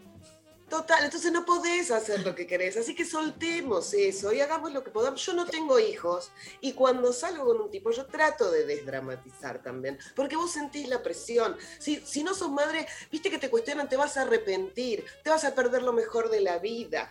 Sos rara, sos inmadura, sos egoísta, ¿quién te va a querer? ¿Te vas a quedar sola? ¿Quién te va a cuidar cuando seas grande? Bueno, tampoco voy a parir a un Ah. enfermero. Claro. ¿No? ¿Qué, quieren? Que tenga, eh, me voy a armar una clínica, voy a tener varios pibes, me armo la clínica para que me cuiden cuando sea grande. No, no, no señor, no es lugar. Y cuando salgo con un tipo también desdramatizo, hago chistes, digo, no, sí, todavía tengo tiempo para ser madre, 15 días hasta que ovulo. No, no, chiste, chiste, congelé óvulos, están ahí al lado del hielo para el whisky. ¿Querés otro? Obvio que me podés acabar en las tetas. ¿Qué te pensás? Que voy a juntar todo y me voy a autoinseminar. Que tengo una pipeta en el botiquín del baño. No, no. Por eso digo, es difícil. Y si tenés hijos, también es difícil porque todo el mundo sabe más que vos. Todo el mundo, cualquiera, cualquiera pasa el sodero y te dice. ¿Entendés? Como, Ay, lo vas a poner en la cuna y viste que te dicen, no, no, no, ponelo boca arriba, no, no, no, ponelo boca abajo, no, ¿cómo lo vas a dejar así, ponelo de costadito? No, andás girándola, bueno, es un bebé, no es un pollo al espiedo, no sé qué hacer. ¿no? Y- es difícil, entonces déjennos en paz. Para eso vamos a esta frase de ama y haz lo que puedas. Y ahora quería un testimonio de una madre, porque yo no soy madre, ya di mis testimonios, pero para eso invitamos a la comediante Nancy Gay, que tenía un show antes de pandemia, esperamos que lo vuelva a hacer en cualquier momento, que se llama justamente Puta Madre, y que nos comenta esto. Amas y haz lo que puedas. Básicamente eso es maternar, eso es ser madre. Yo para que sea una idea estoy separada. La mitad de la semana soy Maru Botana, la otra mitad el Piti Álvarez y ahora en pandemia. Mejor porque estoy totalmente encerrada y dándome en la pera lo más que puedo. Me acuerdo que cuando arrancó todo esto mi hijo venía y me preguntaba, mamá, mamá, ¿cuándo vamos a volver a la vida normal? No sé, hijo, me daban ganas de decirle, no tengo ninguna certeza. Y entonces ahí, ¿sabes lo que hacía? Respiraba muy hondo y le daba el celular. El celular tenía más certezas que yo, que lo eduque YouTube, que tiene más certezas que yo, TikTok tiene más certezas que yo, Twitter tiene más certezas que yo, que lo eduque Janina La Torre por Twitter, que tiene más certezas que yo, unas certezas de mierda. Pero tiene más certezas que yo. Es muy difícil educar en pandemia. Le mandamos un abrazo Ahora- enorme. Pueden ahora se rompieron Nancy las burbujas, un, un quilombo ahora, viste, viene la quinta ola, viene el delta, pero no, queden, no nos quedan ni las burbujas. No, no, tal cual. Por eso repetimos esta frase, ama a lo que quieras y haz lo que puedas. Espectacular. Bueno, Vero, gracias. Por favor, Gracias. placer. Y van a ir a verla, Vero, eh, a actuar arriba de un Se escenario. viene, se viene, se viene. Para octubre capaz ya estamos arriba del escenario. Vamos. Vamos, Ay, todavía. sí, qué ganas. Bueno, Sí. nos vamos a la pausa escuchando a Duki, Nicky Nicole, Luisa Rap. Ya me fui.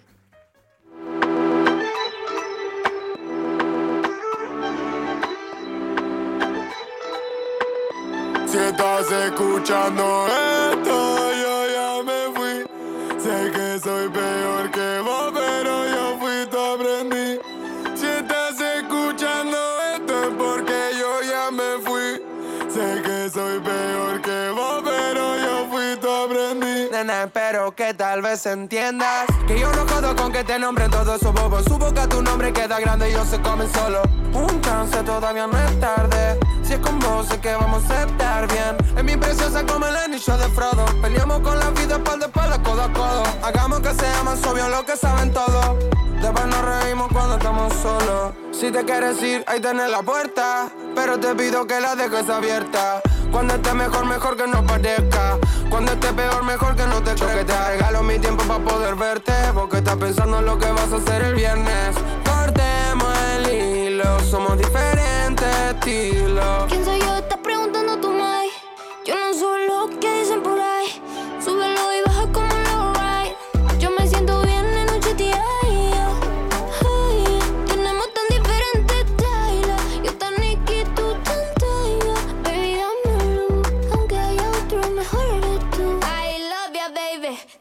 crazy. Sabes que a la santa le estoy dando catequesis. I love you, baby. Tú estás crazy.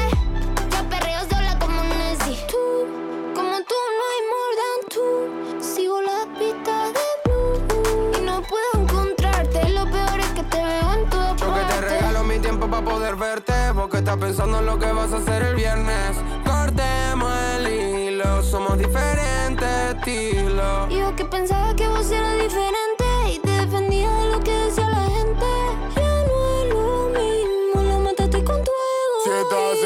escuchando esto, yo ya me fui. Sé que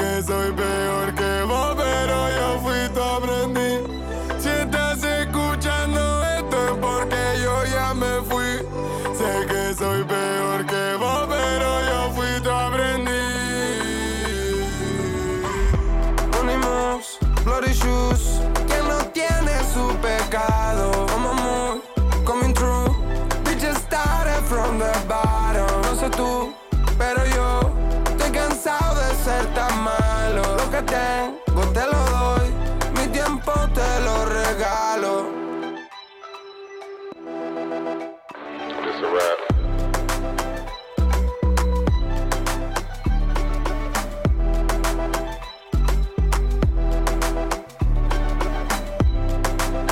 Lo intempestivo. Lo intempestivo. Hasta las 13.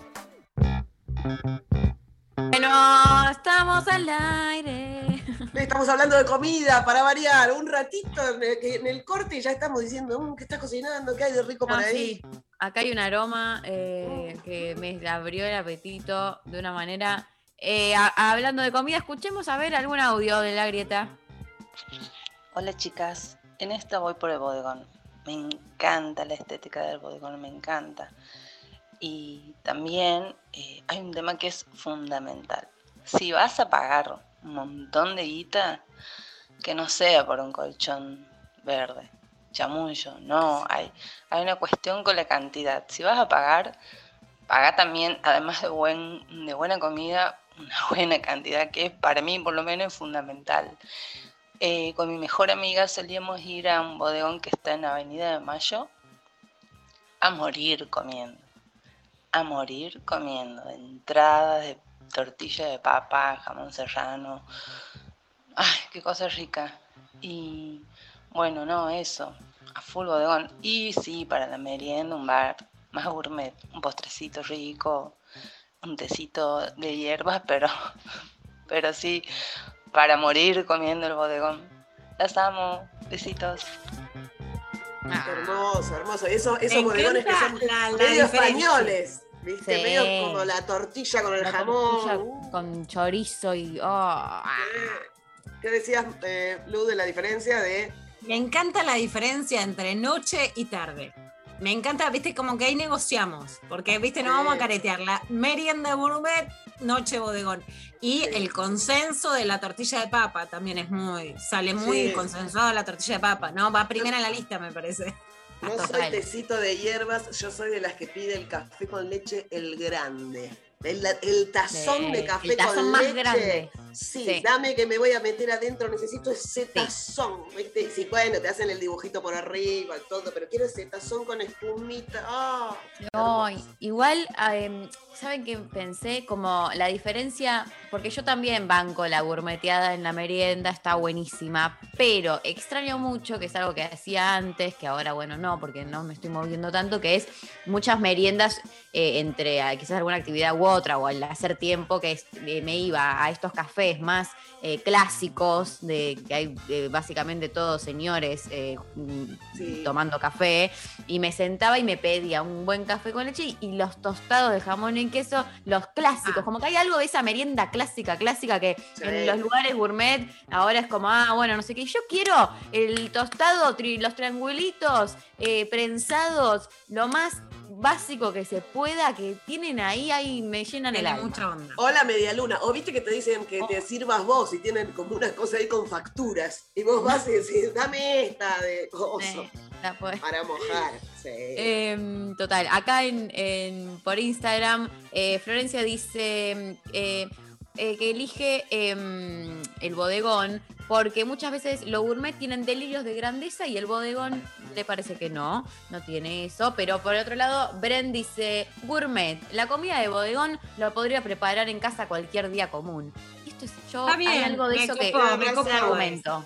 Como que me pasa, viste que decís, ah, pero si esto me lo puedo hacer en mi casa, como que decís, Fideo con vamos a aprovechar. Bueno, a mí, me, a mí me dicen mucho eso. Me dicen, ay, ¿te vas a pedir fideos? Y bueno, pero salen de otra manera. Y a mí, yo soy fana de los fideos. Me encantan los fideos. Sí, me voy a pedir sí, fideos. y claro, Bueno, ¿y Pipo por qué era no? el lugar de los fideos, ¿no? Eh, acá en Instagram Roberto dice, los bodegones en Buenos Aires, en cualquier otro país latinoamericano serían gourmet. Ah, Vamos, buah, ojo, es eh. verdad, es verdad. Claro. No le, cierto, no le puede vamos a competir en, en callejero a América Latina. No, bueno. Pero No, como nos claro. pasó el trapo Perú, ¿eh? Ni hablar México. Oh, qué rico. qué ganas de viajar a esos lugares. Tanto que no voy y no como esas cosas tan ricas. Oh, Comer en carretilla, en la calle, directamente.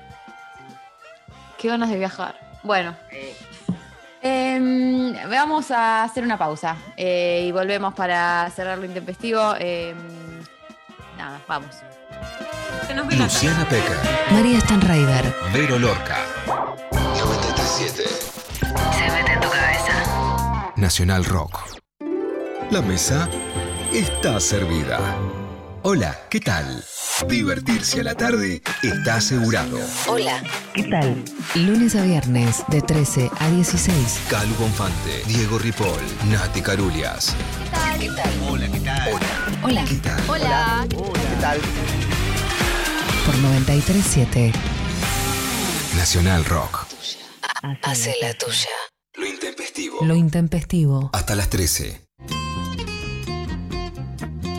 Bueno, hay clavada de género.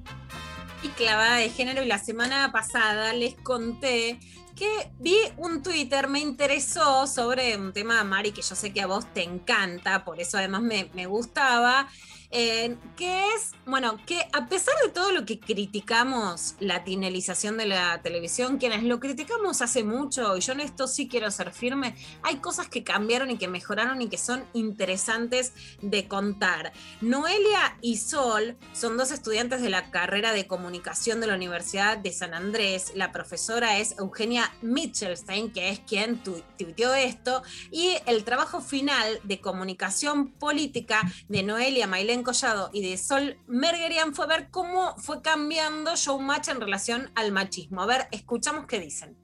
Bueno, en nuestro trabajo nuestra idea era analizar el rol de las mujeres en los programas televisivos y tomamos como caso de estudio a Showmatch porque consideramos que es un producto que ha sido muy exitoso y ha tenido una presencia constante en las pantallas de los argentinos. Y para eso analizamos varias de sus temporadas, separadas entre sí por lapsos de 4 a 6 años de diferencia más o menos empezando por la de 2007 y terminando con un programa emitido hace pocos días. Y a grandes rasgos hallamos que en línea con el contexto actual caracterizado por la creciente movilización feminista y la lucha por nuestros derechos, que ha dado una mayor visibilidad a las problemáticas de género, el programa ha habido algunos avances. Por ejemplo, te puedo mencionar que antes en las presentaciones de las mujeres solamente se las definía a partir de sus cuerpos diciendo que, por ejemplo, ahora viene una de las mejores colas del país y los primeros planos a esta parte o al escote eran muy comunes. Hemos visto que en coreografías enteras solo se apuntaba a conseguir una toma de la cola. Incluso el conductor sin ningún problema ponía sus manos sobre sus cuerpos. Y en ese sentido, hoy cambió eso y la situación mejoró pero también brevemente te podría nombrar varios puntos que aún quedan por a reforzar, ya sea en el 2007, en el 2011, en el 2015 o en el 2021. Por ejemplo, eh, la situación con el staff de bailarinas no ha cambiado en ningún sentido. Estas chicas siempre aparecen todas vestidas iguales, por ejemplo en la entrada, cuando ingresan los humoristas y el conductor, que ellos están todos vestidos de traje. Ellas siempre están vestidas semidesnudas y son jóvenes, altas, esbeltas, con cuerpos de modelos, pero aparecen simplemente como objetos decorando la pista. No tenemos ni idea de quiénes son, no sabemos nada de sus identidades, solo las vemos sonreír y posar. Y por último, una de las cosas que nos sigue llamando la atención es la marcada diferencia que hay entre el vestuario de las mujeres y el vestuario de los hombres. Siempre la mujer aparece mostrando más piel. Por ejemplo, la gala del disco que fue hace muy poco, veíamos que la gran mayoría aparecía con un body cavado mostrando la cola y en cambio los varones estaban completamente vestidos. Bueno, la verdad podemos decir esto que además se discutió justo en los Juegos Olímpicos que han disparado miles de temas sobre la vestimenta. Y por ejemplo las gimnastas alemanas dijeron queremos hacerlo sin que la malla eh, nos muestre enteras, entonces usaron una malla enteriza quebrando el ideal de que las mujeres tienen que mostrar y pasó también con el handball playero que las mujeres fueron multadas del equipo de Noruega porque no querían mostrar todo el cuerpo mientras sus compañeros no lo tenían que hacer y esto sigue pasando digamos en la academia. Pero para mí sí es importante que ustedes decían viene la mejor cola de la Argentina. O sea no es que viene tal que tiene una linda cola y se la miras o sea no es cuando hablamos de cosificación es que uno, era como un cuerpo mutilado aun cuando estuviera todo junto. Era una cola, no era una mujer, ¿no? Y a mí me parece muy importante también poder tomar dimensión de todo lo que logramos y lo que mejoró en este tiempo, así que está buenísimo. Cosas que pasaban y cosas que se juzgaban aunque sigan pasando. Esto también creo que es un termómetro para decir, miren todo lo que ganamos. Florencia Peña habló en el programa de Andy Kuznetsov sobre cuando se difundieron sus videos sexuales, una práctica que está mal. Yo creo que la ley, más allá de que hoy la pena se tiene que reglamentar, y tengo muchísimos mensajes de pibas por este tema que creo que también tiene que el 144 generar una línea específica sobre esto, porque es otra situación a la violencia de género clásico. O sea, creo que hay mucho por hacer en este tema, pero que también lo que cuenta Flores, como ella era juzgada, no solo porque se difundieron sus escenas, sino porque era una mujer y una madre sexuada, como si eso estuviera mal. algo de eso también logramos mejorar un poquito en este tiempo. A ver lo que decía Flor Peña. Le pregunta ver, Marcela. Tauro. Para mí, un momento más difícil de tu vida em, mediática, si Ujú. querés, que es el del video. ¿Qué te pasó a vos en ese momento? ¿Sentiste, te dijiste, me quiero morir? ¿Sabés quién lo hizo? ¿Pudiste saber quién hizo? Eh, ¿Difundió eso? No supe nunca quién lo hizo. Eh, sí, me quería morir. Sí, me quería morir. Me sentí absolutamente sola. Eh, era un momento donde no había tanta deconstrucción, entonces eh, yo era la culpable de lo que me estaba pasando. Y si bien yo siempre siento que las cosas que nos pasan en la vida vienen a contarnos algo, eh, y jamás sentí que yo era una víctima, sino que dije, a ver, ¿qué me vino a contar? eso, eso pasó después. Eso pasó mucho tiempo después cuando yo pude analizar, a ver, ¿para qué vino esto a mi vida? Pero en el momento que sucedió, eh, me quería morir. No, no sabía cómo mirar a mi papá a la cara, a mi mamá, me sentía culpable, sentía que había hecho algo que no estaba bueno, que estaba lastimando a mucha gente. Me costó entender que, que no había nada malo en eso, que ¿Y con tus hijos cómo lo hablaste, Flor? Porque yo lo vivo desde ese lugar también. Si me pasara hoy, que me puede pasar, ¿eh? no digo que no.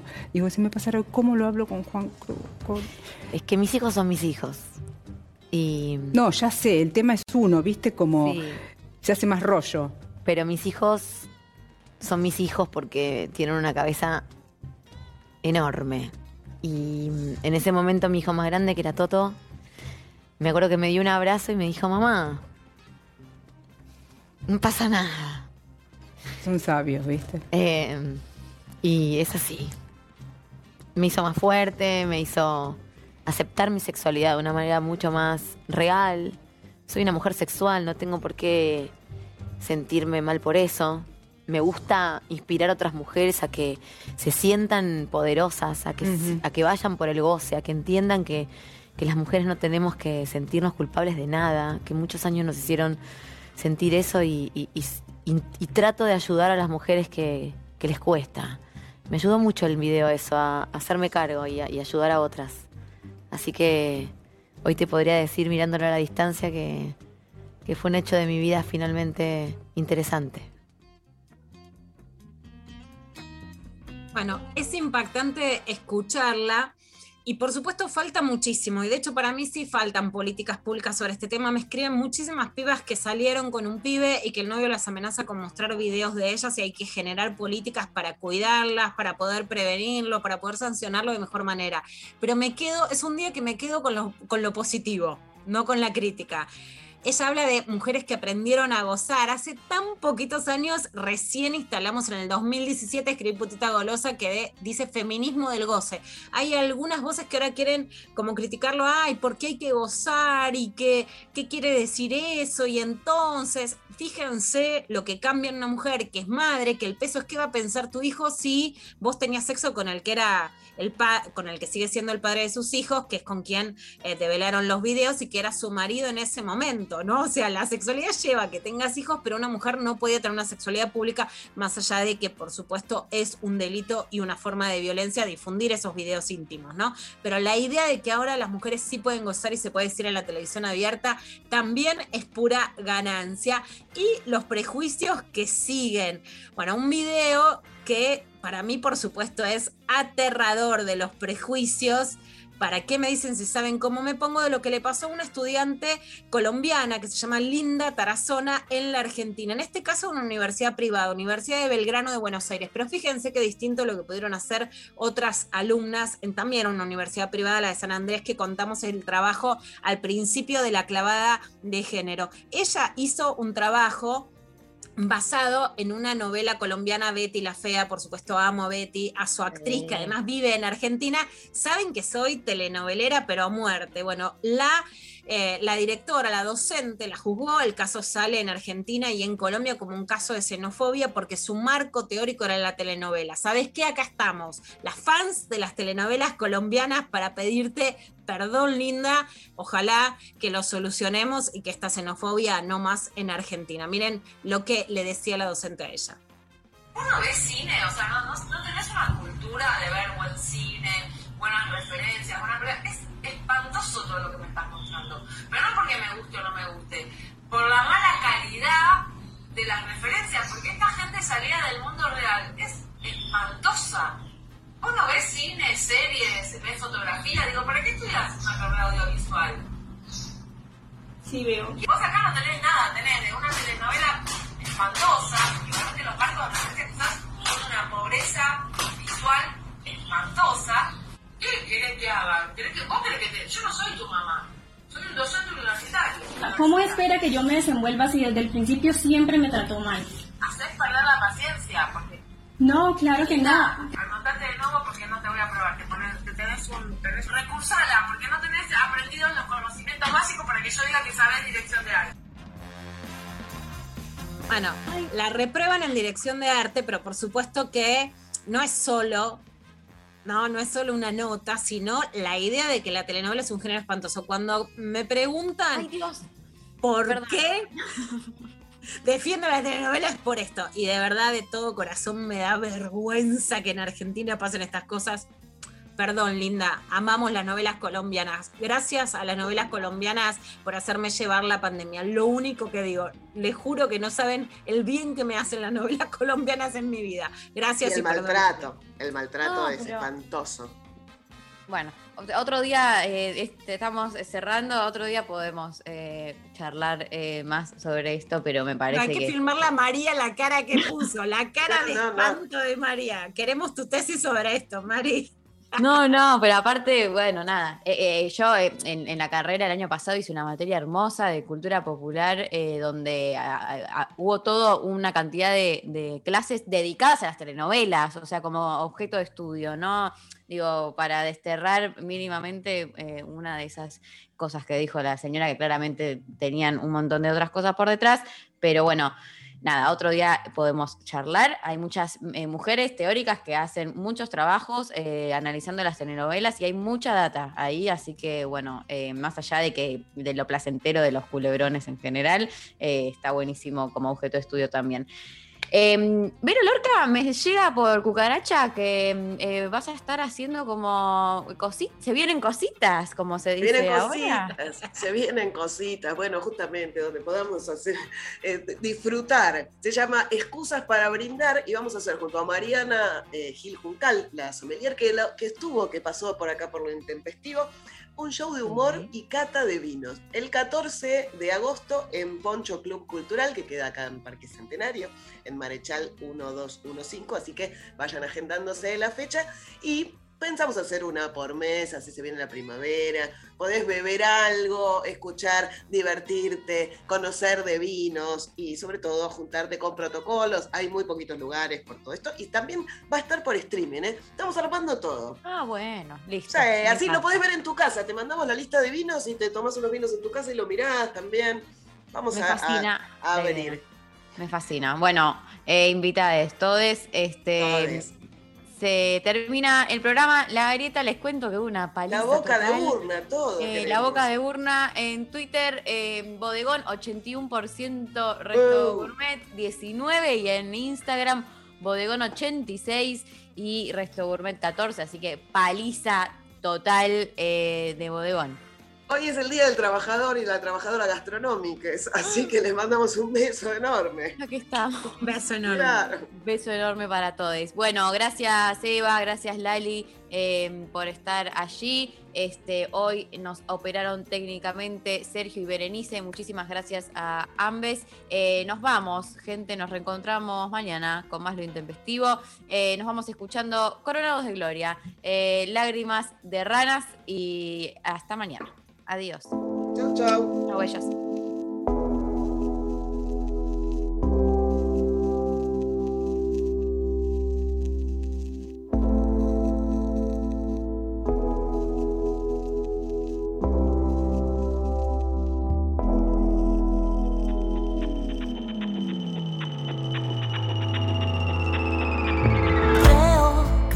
volví a romper entusiasma escuché que sensible estoy, no se puede andar así. Los pedacitos cayeron al piso, no me agaché. Andar desarmada me hace bien. Mañana